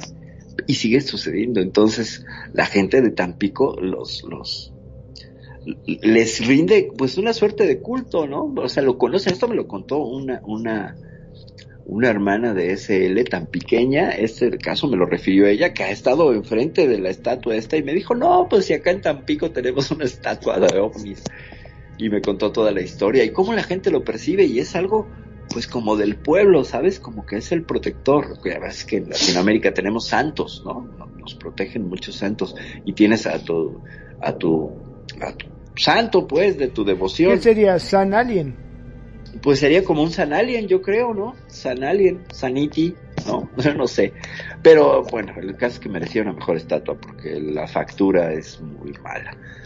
Dice que ya no sabías de eso de, de Tampico. Fíjate, sí, sí, en Tampico tenemos, tenemos, búsquenlo, búsquenlo como estatua Alien Tampico. Sanufo, exactamente, San Mafufo. Este, búsquenlo así, estatua Alien Tampico y bueno, ahí se verán el acto protocolario de nuestras H autoridades, supongo del partido del PRI que inauguraron ese, ese acto. Pero bueno, regresemos, Tovarich, a, a la tierra del vodka, el caviar, este, y los piroskis. ¿Sabes qué son los piroskis, Magnum? Me suena un trago. Eh, no, fíjate que no, son como empanadas, son el equivalente a las empanadas argentinas, pero rusas. Ah, mira vos. De origen azerbaiyano, te lo cuento porque aquí en mi mercado local es un mercado muy extraño. Tú puedes poner tu puesto, pagas tu derecho de piso y pones tu puesto en la calle. Y entonces de pronto íbamos caminando, mi ex esposa y yo, y encontramos a unos tipos vestidos muy folclóricos y cocinando algo que olía muy rico. Y preguntamos qué eran, porque se veían como empanaditas, y nos dijeron se llaman piroshkis. Y pues son empanaditas azerbaiyanas, ellos eran Sarima Yumar, donde quiera que estén en el mundo, mis queridísimos Sarima Yurman, Yuman, eh, eh, migrantes azerbaiyanos que en México bueno, pues le pegaron estos muchachos porque tenían el puesto lleno. Tú veías los puestos de tacos vacíos y ahí estaba el puesto de ellos. Y yo creo que por la novedad. Son empanaditas de una masa muy rica y que rellenan de diferentes cosas. Eh, el caso es que tienen una, un saborcito muy peculiar y son súper ricos. Y los puedes hacer. Entonces los tropicalizaron y tomaron elementos de la gastronomía mexicana y crearon sus piroshkis mexicanos, ¿no? Entonces, un piroshki eh, argentino pues sería con la carne de una empanada con chimichurris. Sería un chimichurrioski, como ves. Bueno, entonces, en la Unión Soviética ya nos dimos una vuelta muy grande, gastronómica y este, cultural. Eh, no solamente está eso, también hemos hablado, te acordarás, Magnum, de este, de este caso de los de Leonov. Sí, ¿verdad? se antoja. Sí, sí, los piroshkis son buenísimos. Todavía los venden, que ya, supongo que todavía los siguen vendiendo ya post pandemia. Metro Chilpancingo Insurgentes. hay un puestecito. Eh, tienes cuatro esquinas. Eh, donde estaba el cine Maracar. Bueno, ahí. En esa esquina. Si no preguntas. Donde sale una salida del metro, ahí hay un puesto de piroshkis es el último. Si no sabes, es una cosa deliciosa. Si no, en un restaurante que está acá en la colonia del Valle que se llama Coloboco. Pero bueno, ya dejemos de hablar de gastronomía. Es que es muy rica la gastronomía rusa. Yo como le he pasado comiendo cosas de muchas tierras, pues bueno. Entonces, eh, el, el, incidente de este uh, cosmonauta Leonov, ¿te acuerdas? Al que le tocar, le, le, se le aparecieron enfrente y le mandaron lucecitas, ¿te acuerdas? ¿O no te acuerdas? Sí, sí, sí, claro que sí, sí, por supuesto. Bueno, ese es, ese es con todo el asunto de la, de la... De hecho hicimos un programa, ¿no? Sobre incidentes en el espacio y pues tomamos un poquito de la Unión Soviética. Pues bueno, tienen una tradición, este, parece que amplia. Este hombre, Leonov, en el 67, en una misión eh, suborbital, eh, lo que él cuenta cuando regresa a la Tierra, años después, porque no lo contó en ese momento, que se apareció un objeto esférico con una ventana y que se asomaron él y su compañero y vieron que la otra ventana se abrió y había un par de siluetas y se quedaron mirándose. Y llamaron al control a tierra y les dijeron pues no, no hay ninguna misión norteamericana por ahí, por donde están ustedes, ¿qué rayos es eso?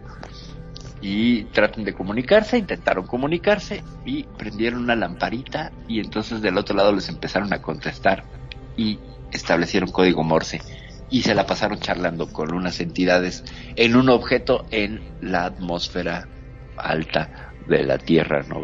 Estaban como a 900 kilómetros de altura. ¿Qué tal? No, sí, no, bueno. ¿Y se Pero- entendían? Pues no sé, eso dice.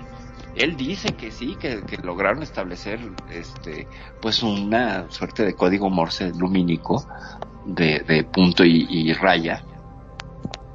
Y, y pues yo no sé qué se habrán dicho, porque pues era así como te saludo, hola, y luego ya no entendí, ¿no? O sea, Eh, o me- no me queda claro si el extraterrestre hablaba ruso o si el ruso hablaba extraterrestre. Eso es algo que me quedará siempre, siempre, este, la duda. Porque el, el extraterrestre tendría que haber sabido decir Kakmenia Sabut, que es como te llamas. Y Leonov le hubiera tenido que, este, responder Menia Sabut Leonov Gregory, ¿no? Yo me llamo Gregory Leonov, pero pues no. Evidentemente hasta ahí se queda la narración o lo que comparte este hombre. Eh, me parece que, bueno, si ya nos estudiaron tanto, pues sí se sabrán que el código Morse es un lenguaje, sí, de gráfico, pero se ajusta a cada idioma, ¿no? O sea, no por echar luces, sino son pictogramas, eh, vamos a comunicarnos. Sí tiene como algunas fallas esa narrativa de este hombre, sí, claro que sí, por supuesto, ¿no? O sea, como que, pues oye, ¿qué- ¿cómo, cómo sabía ruso, no? Pero supongo que si nos estudiaban, pues ya era así de, órale, este marciano, pues ahí tienes tu código en ruso, pues con, contéstale, ¿no? Además, Aparte, vos fijate qué inteligente, ¿no? El extraterrestre que no solamente sabía hablar ruso, que sino también entendía el código Morse. exactamente. Pero bueno, es que si ya hiciste el viaje interespacial, interplanetario, eh, por supuesto que vas a manejar ese lenguaje y muchos más, ¿no? Sin duda. Eso y nosotros pensando que se querían comunicar con los geoglifos. Exactamente, nosotros pensando que querían comunicarse a través de los la estructura este cuneiforme de los Anunnakis. Ni hablar. ¿Cómo ves? ¿Cómo ves? Impresionante. La verdad que este vos fíjate que a lo largo de que vamos estudiando o que mejor dicho vos vas desarrollando el tema, nos estamos dando cuenta de hay cosas que hasta rozan la incoherencia también, ¿no? Claro, claro, es que toda la narrativa de la ufología tiene estos recovecos absurdos que le dan una riqueza que ve tú a saber si son o no 100% reales eh, las narrativas de las personas, pero cuando ya le condimentas y le echas de tu cosecha, se vuelve genial, se vuelve genial. O sea, es que ya dices, wow, y, y- y- es que agarrar y decir, mira, vi unas luces en el cielo. Ajá, y luego, se comportaban de manera que no era un dron, no era un avión, este, no hacía ruido, ¿sabes? Porque, por ejemplo, un dron, pues tú lo, cuando tienes contacto visual con el dron, tienes contacto auditivo con él. Claro, se tiene que ¿Me ha escuchar pasado? el ruidito Se la- escucha el claro, sí, sí. escandalazo que hacen. Pero es que ahora es mucho más difícil que antes. Antes era, bueno, está en el cielo, vuela y se mueve de forma rara y no es un avión, no jodas, es un ovni. Ya está, caía de. Ahora claro. con todas las cosas que hay, ¿qué sabe? Puede ser un dron, puede ser... ¿Qué cosa puede ser hoy en día? Claro, el, el problema con, con los drones es que obedecen a las leyes de la aerodinámica y de la aeronáutica en su diseño. Entonces, pues, finalmente un dron es un helicóptero con cuatro motores o tres, ¿no? Y eh, no puede hacer giros ni cosas. Por ejemplo, un dron, que yo sepa, no puede girar en barreno. O sea, hacer este, este, lo que sí hacen los aviones. Este, muy, tirabuzón, exactamente. Un dron no puede. Porque no tiene, eh, tiene estabilizadores de altura, de dirección y todo, pero para hacer eso, no sé. Yo no he visto, a lo mejor me falta, ¿no? Me gusta ver muchos videos de, ya sabes, estos drones que sobrevuelan campos y montañas, ¿y sabes? Y son súper tranquilizadores. Me gusta verlos, pero nunca he visto a alguien que gire la cámara a menos que se esté cayendo el dron, ¿no? Como, como sucedió eh, en un incidente aquí en México, donde está un chico grabando unas, eh, pues unas formaciones rocosas aquí en el estado de Hidalgo, y está el dron grabando y se escucha la, grabación en crudo con el motor ¿sabes? Y de pronto pasa un objeto de estos, de estos fast y el dron deja de funcionar y bajan y se ve toda la, la evidencia de cómo va cayendo y cómo cae entre unas ramas y bueno, el chavo se tarda como tres horas en recuperar su dron en lo que lo busca, ¿no? Entonces, bueno, los drones tienen cierta limitación de movimiento, velocidad, etcétera, y siempre se van a escuchar.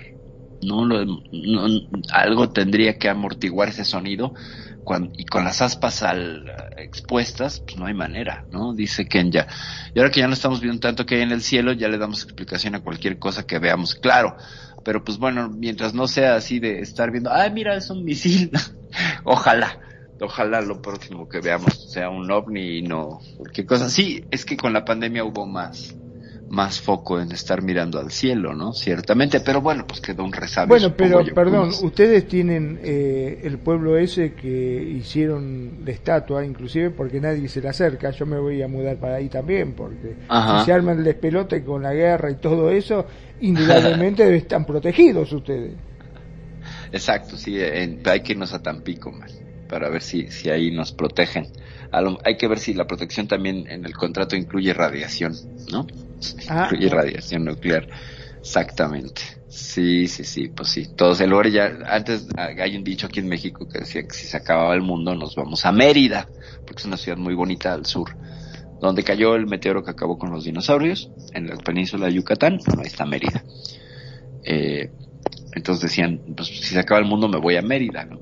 por decir me voy al lugar más bonito, es ahí, para acabar mi vida. Ah, ahora no nos vamos a ir a Tampico. Porque hay protección en Mérida, no. Ya vimos que hasta les cayó un meteorito, entonces Mérida no es un lugar según este la sabiduría popular sí, pero pues luego ya la evidencia resultó que no, que ahí cayó un pequeño meteorito de un kilómetro que acabó con la vida de los muchísimos dinosaurios. Algunos sobrevivieron, ahora se, nos los comemos, se llaman pollos Qué ricos los dinosaurios, ¿no? Qué ricos. ¿Habías pensado eso, que te comes un dinosaurio cuando estás comiendo un pollo, Magnum? Wow, que a mí me encanta este comer pollo. Yo la verdad me la paso comiendo pollo. Me la paso comiendo dinosaurio entonces. Exactamente, sí, sí, sí. Evidentemente te la pasas comiendo dinosaurio. O sea que vienen desde esa época los pollos, ¿en serio? Eh, sí, de, hecho, de hecho hay, hay una estructura, ya voy a poner a hablar de paleontología. Eh, hay una estructura en la pelvis de los dinosaurios y de las aves que se llama isquión.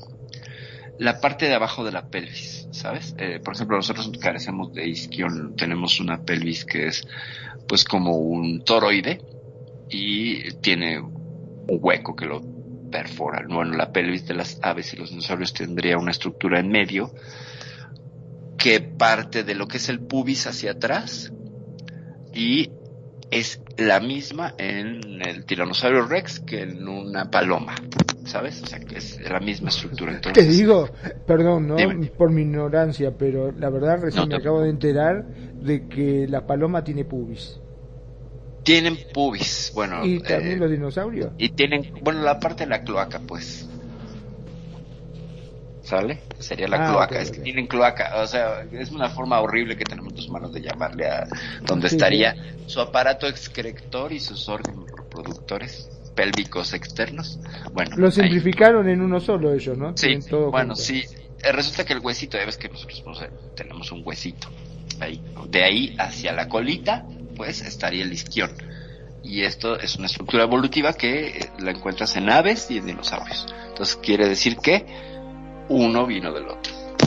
Entonces, eh, hay toda esta idea de que la versión que tenemos de los dinosaurios como reptiles no es tan, tan acertada, más bien están más emplumadones y eran una suerte de avechuchos gigantes con sin plumas algunos y otros sí emplumados, ¿no? Ya el Archaeopteryx y todos estos, pero bueno, ya son saberes de otra cosa.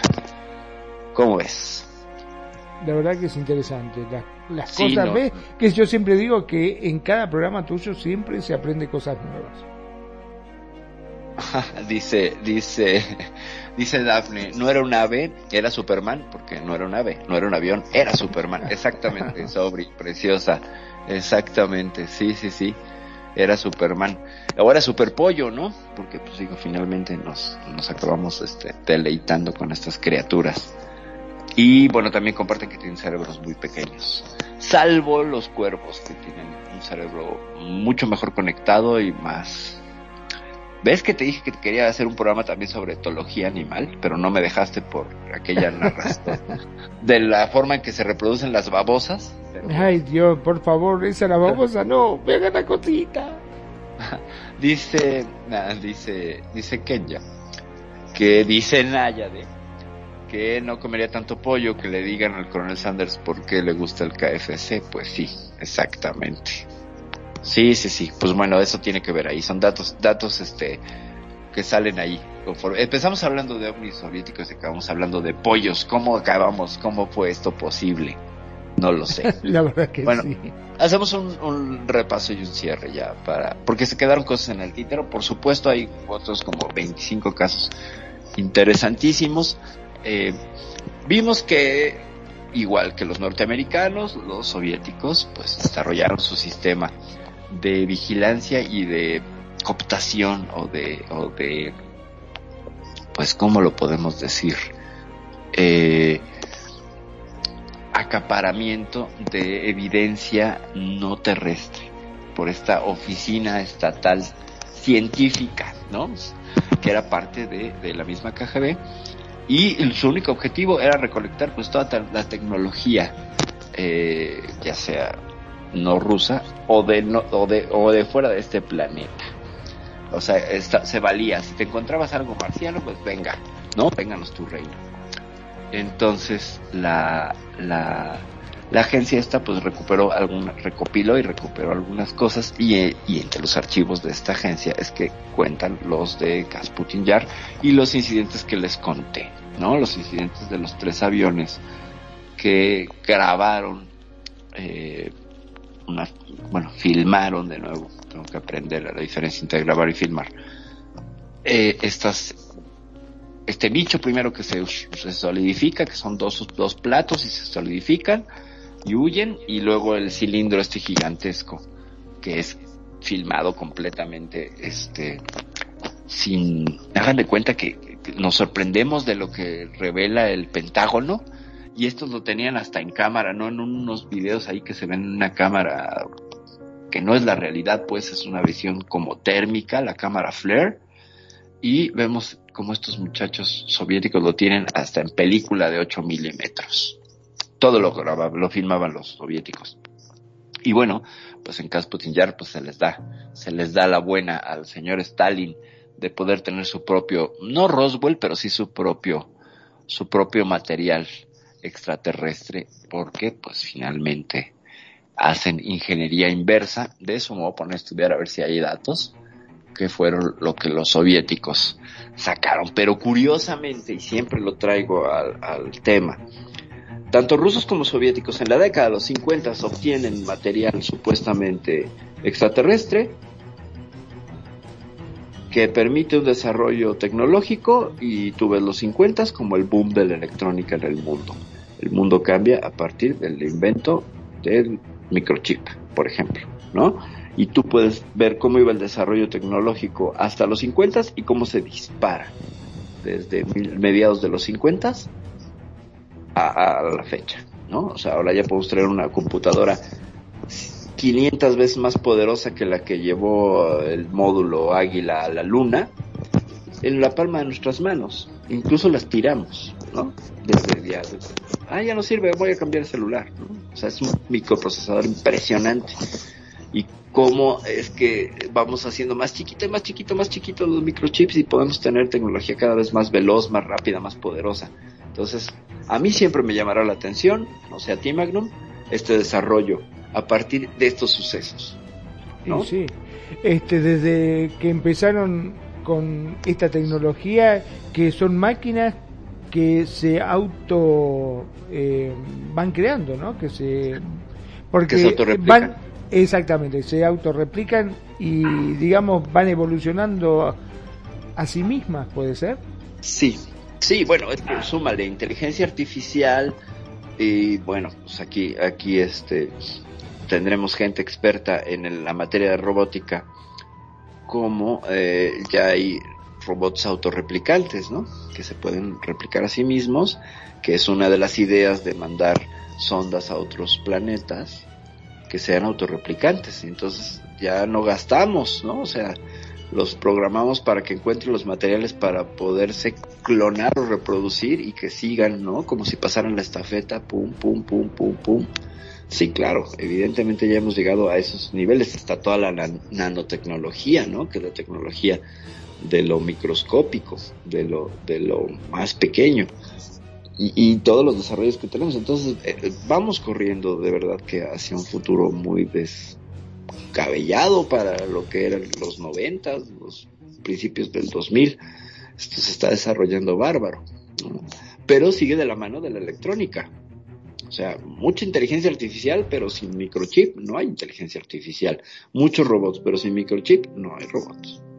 Entonces, seguimos mirando hacia allá. O sea, el- la herencia y el, el gran cambio es el microprocesador. O microchip, no sé, a lo mejor no sé, no sé. Bueno, también podríamos decir este, la energía, ¿no? Porque sin energía no hay chip, no hay robot, no hay nada que funcione. Eh, Claro, evidentemente, ese es el, el otro tema, ¿no? Y el tema que nos haría saltar a una civilización de nivel 1, el día que podamos eh, eh, aprovechar la energía, toda la energía de nuestro planeta, la geotérmica, la pluvial, eh, bueno, la, la hidrotérmica, etcétera. No Sí, pero imagínate que toda esta tecnología se va a desarrollar siempre y cuando haya un beneficio para alguien. Si no, olvídate. No, y además un uso militar, ¿no? Acuérdate que mucho de la tecnología se desarrolla para investigación militar y luego ya pasa a lo civil, ¿no? Eso también es un asunto muy interesante que podríamos explorar, porque fíjate cómo llegan estos supuestos eh, desarrollos científicos a manos de quién? Bueno, eh, estos avances que nos brindan los extraterrestres, este regalo, pues, o este casual eh, regalo de, a, a través de cañonazos. Eh, los militares son los que cooptan, los que, los que, los que acaparan y los que procesan, ¿no? Y luego ya pasa al campo civil. Recordamos, por ejemplo, que estamos pudiendo hacer este programa en, gracias a la conexión a internet, gracias a ARPANET, que era una red de comunicación militar. Punto. O sea, estamos muy, muy pegados al desarrollo gracias a lo militar. Tampoco lo militar es que es tan malo, pero bueno, tiene un lado muy siniestro y ahorita estamos, ah, ondeando eso. Y ¿Cómo el- siempre hay un lado destructivo, ¿no? En todo lo que tenga que Sí, ver claro. este con lo militar, porque convengamos que no hay nada que se haga a nivel militar para tratar de favorecer lo que es la naturaleza o los seres humanos en sí, simplemente es desarrollar tecnología para poder destruir al otro, al enemigo, ¿no? Es correcto, sin embargo, los seres humanos tenemos la capacidad maravillosa de transformar a veces tecnologías, y ahí tenemos un ejemplo muy claro, la energía atómica, que fue desarrollada para destruir, y después la convertimos en energía para todos, ¿no? O Y sea, también, imagínate la pólvora que fue supuestamente creado para poder abrir camino y poder cruzar montañas y lo tomaron como para poder hacer armamento. Claro, claro, exacto. Entonces, sí, ahí tenemos al señor Alfred Nobel, ¿no? Que él, él, este, él, pues era minero, ¿no? Creo, o no, no sé, no me acuerdo. Pero bueno, ya con, con ese comentario, este, fuera de, fuera de Bueno, ahora que justamente Dime. estábamos hablando de esto, este, yo que soy de mirar History, eh, me quedé con una de las historias que comentaban que los romanos eh, fueron los primeros mineros y ellos este, abrían las montañas a diferencia de como se hace actualmente que se utilizan explosivos o distintos taladros con agua. Fíjate, fíjate, Eh, fíjate qué interesante. Hacían unas canaletas y desviaban el surco de un río y mandaban agua como quien dice a presión y eso este al no tener eh, mm, por dónde salir digamos la caída hacía que explotara y abrían las montañas y por eso eh, la minería que hacían los romanos era eh, totalmente innovadora no a diferencia de lo que hacían. Sí sí la verdad que me dejó totalmente asombrado Eh, Wow. lo inteligente, porque vos fijate que lo que pasaba justamente, una de las cosas que lo caracterizaban era la arquitectura que tenían, los puentes, Sí, claro. cómo mandaban acueductos. la verdad que fue asombroso todo eso. El concreto romano. El concreto romano, ya lo platicábamos aquí en un programa, ¿no? Que incluso tenía sangre, ¿no? Parece que uno de los componentes era sangre y que lo hacía. Pues ahí está el Coliseo romano todavía, ¿no? Ahí está.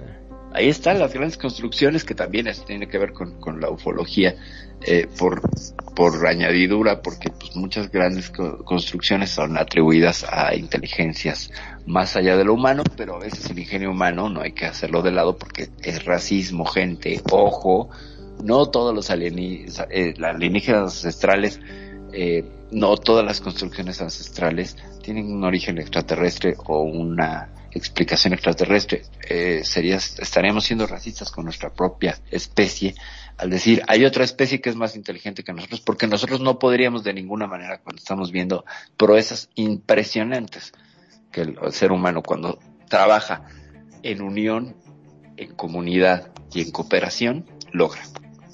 ¿No? Entonces, sí hay que a veces tener, tener cuidado con ese asuntillo.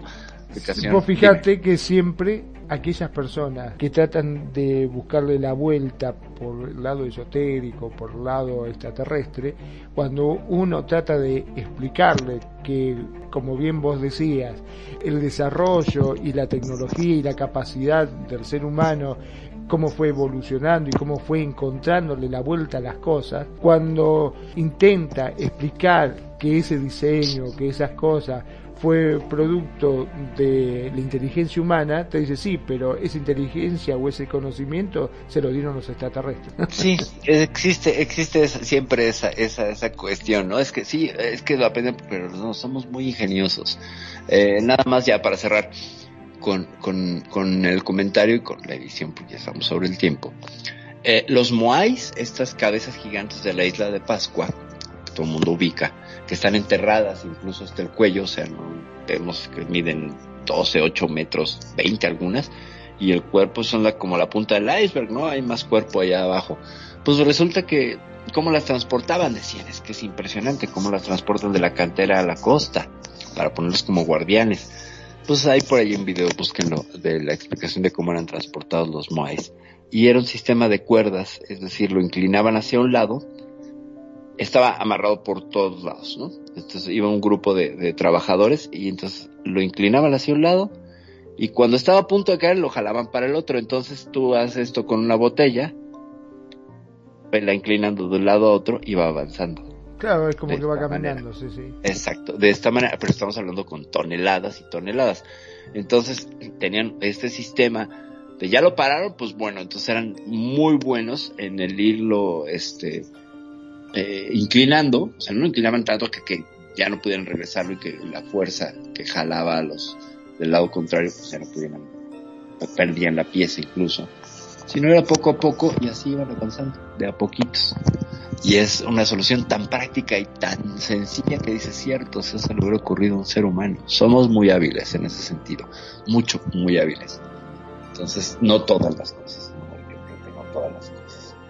Pero, pues bueno, con este, con este comentario yo quiero agradecer a la gente que nos escucha en Estados Unidos, en España, en México, en Argentina, que nos sigue también en Brasil, la gente que nos estuvo escuchando hoy en el Facebook, mi queridísimo Alejandro Guerrero, te mando muchos abrazos, bro, amigo mío, qué gustazo siempre tenerte por acá, mi sobrina preciosa, hermosa, Dafne, un beso y un abrazo donde estés, también a Sari Mojic, a Bárbara y a Félix de Fuego, Tania Campos y a Tania, muchos besos. Y a quién más, a quién más, a quién más.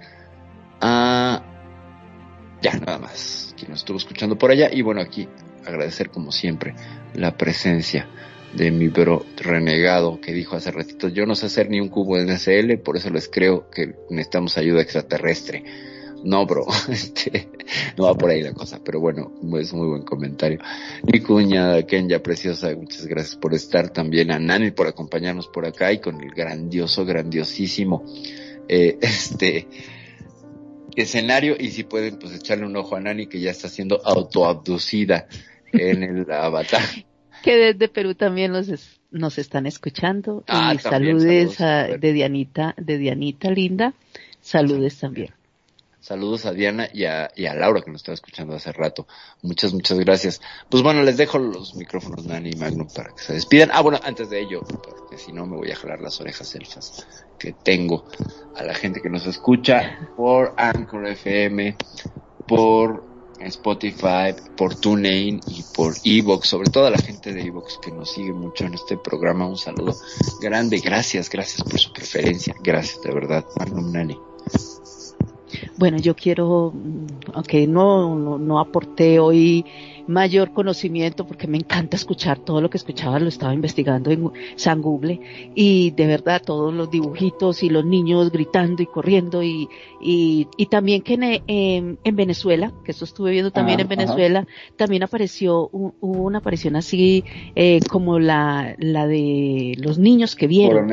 Ajá. Sí, de, del círculo rojo, de un rayo que, bueno, ahí están las fotografías también. En Venezuela también hubo algo muy similar a, a, a ese, a ese suceso en Boronés. Entonces, pues lo estuve mirando y todo, y dije, realmente, cada día les voy a decir así, yo a veces escucho desde mi cama, hoy estoy aquí acompañando, pero yo escucho y escucho, escucho, y después me encuentro videos y, y documentales de lo que Perfi ha comentado aquí, y te digo que yo digo, wow, y entonces los empiezo a entender. Empiezo a entender porque como ya escuché, ya empiezo a escuchar, empiezo a entender cómo explican de rápido, cómo saltan de un lado a otro y luego vuelven nuevamente, entonces ya, ya entiendo la secuencia. Entonces es algo que me ha gustado mucho y te lo agradezco. Yo creo que a muchos nos ha pasado también eso, que aquí escuchamos y luego complementamos o entendemos lo que escuchamos hace mucho tiempo. Muchísimas gracias. Bueno, a, los que nos están mm, reportando sintonía, a los que están allá en sus casitas, aquí en Second Life, y todos aquellos allá que, que sé que, que nos escuchan, porque hay veces dicen hola, hola, y ya sé que el hola es por decirme aquí estoy. Entonces, muchísimas gracias por acompañarnos y aquí, en Radio Consentido, su casa. Re- realmente siempre esperando que nos acompañen en cada programa, en cada emisión, porque de lunes a sábado tenemos programas variados para el gusto de ustedes. Entre gustos no hay disgustos. Desde Medellín, Colombia, les, acom- les acompañó Nani Jurado. Gracias, Perry. Muchas gracias, Kenya, besitos, Renegado, un abrazo y gracias por estar aquí con nosotros. Buenas noches. Magnum. Bueno, ahora sí me despido, no sin antes darle las gracias como siempre a todos los que se acercan a la radio. Pobre Dianita me había escrito y no me había dado cuenta de que estaba. Lo que pasa que la explicación es que estoy muy pendiente de que todo salga al aire, que salga bien, que no haya cortes y bueno, verificando la transmisión tanto por Facebook Live como vía streaming, ¿no? Y eso a veces me distrae y no puedo llegar a estar atento al chat. Por eso le pido mi disculpa, pero le prometo que para la próxima voy a estar bien atento para poder contestarle y mantener este feedback que tenemos con la gente. Mi nombre es Magnum Dacun, transmitiendo en vivo y en directo desde Mar del Plata, República Argentina. Como siempre les digo, gracias, gracias por estar ahí, gracias por acercarse, gracias por acompañarnos y por sobre todo por hacer de Radio Consentido su radio. Sean felices, el resto son solo consecuencias. Perfecto. Muchísimas gracias Magnum, gracias por si- siempre, siempre por, por el asunto técnico para poder estar al aire. Muchas, muchas gracias. Gracias Nani. Y gracias de nuevo a todos. Esto ha sido Euforia. Yo creo que el primero de otros varios programas que haremos sobre, sobre la Unión Soviética o la, o Rusia. Porque pues sí tiene una historia muy interesante. Solo vimos un atisbo ahí muy chiquito de su rica historia ufológica. Tiene pocos casos, pero muy bien explicados y documentados. A ver con qué regresamos la semana que entra. Muchas gracias, me voy, soy Perfidia Vela. Me saldré a ver el cielo, a ver si no me encuentro algo. O no sé, va a llover. Ya no sé, ya me voy. Buenas noches, bye.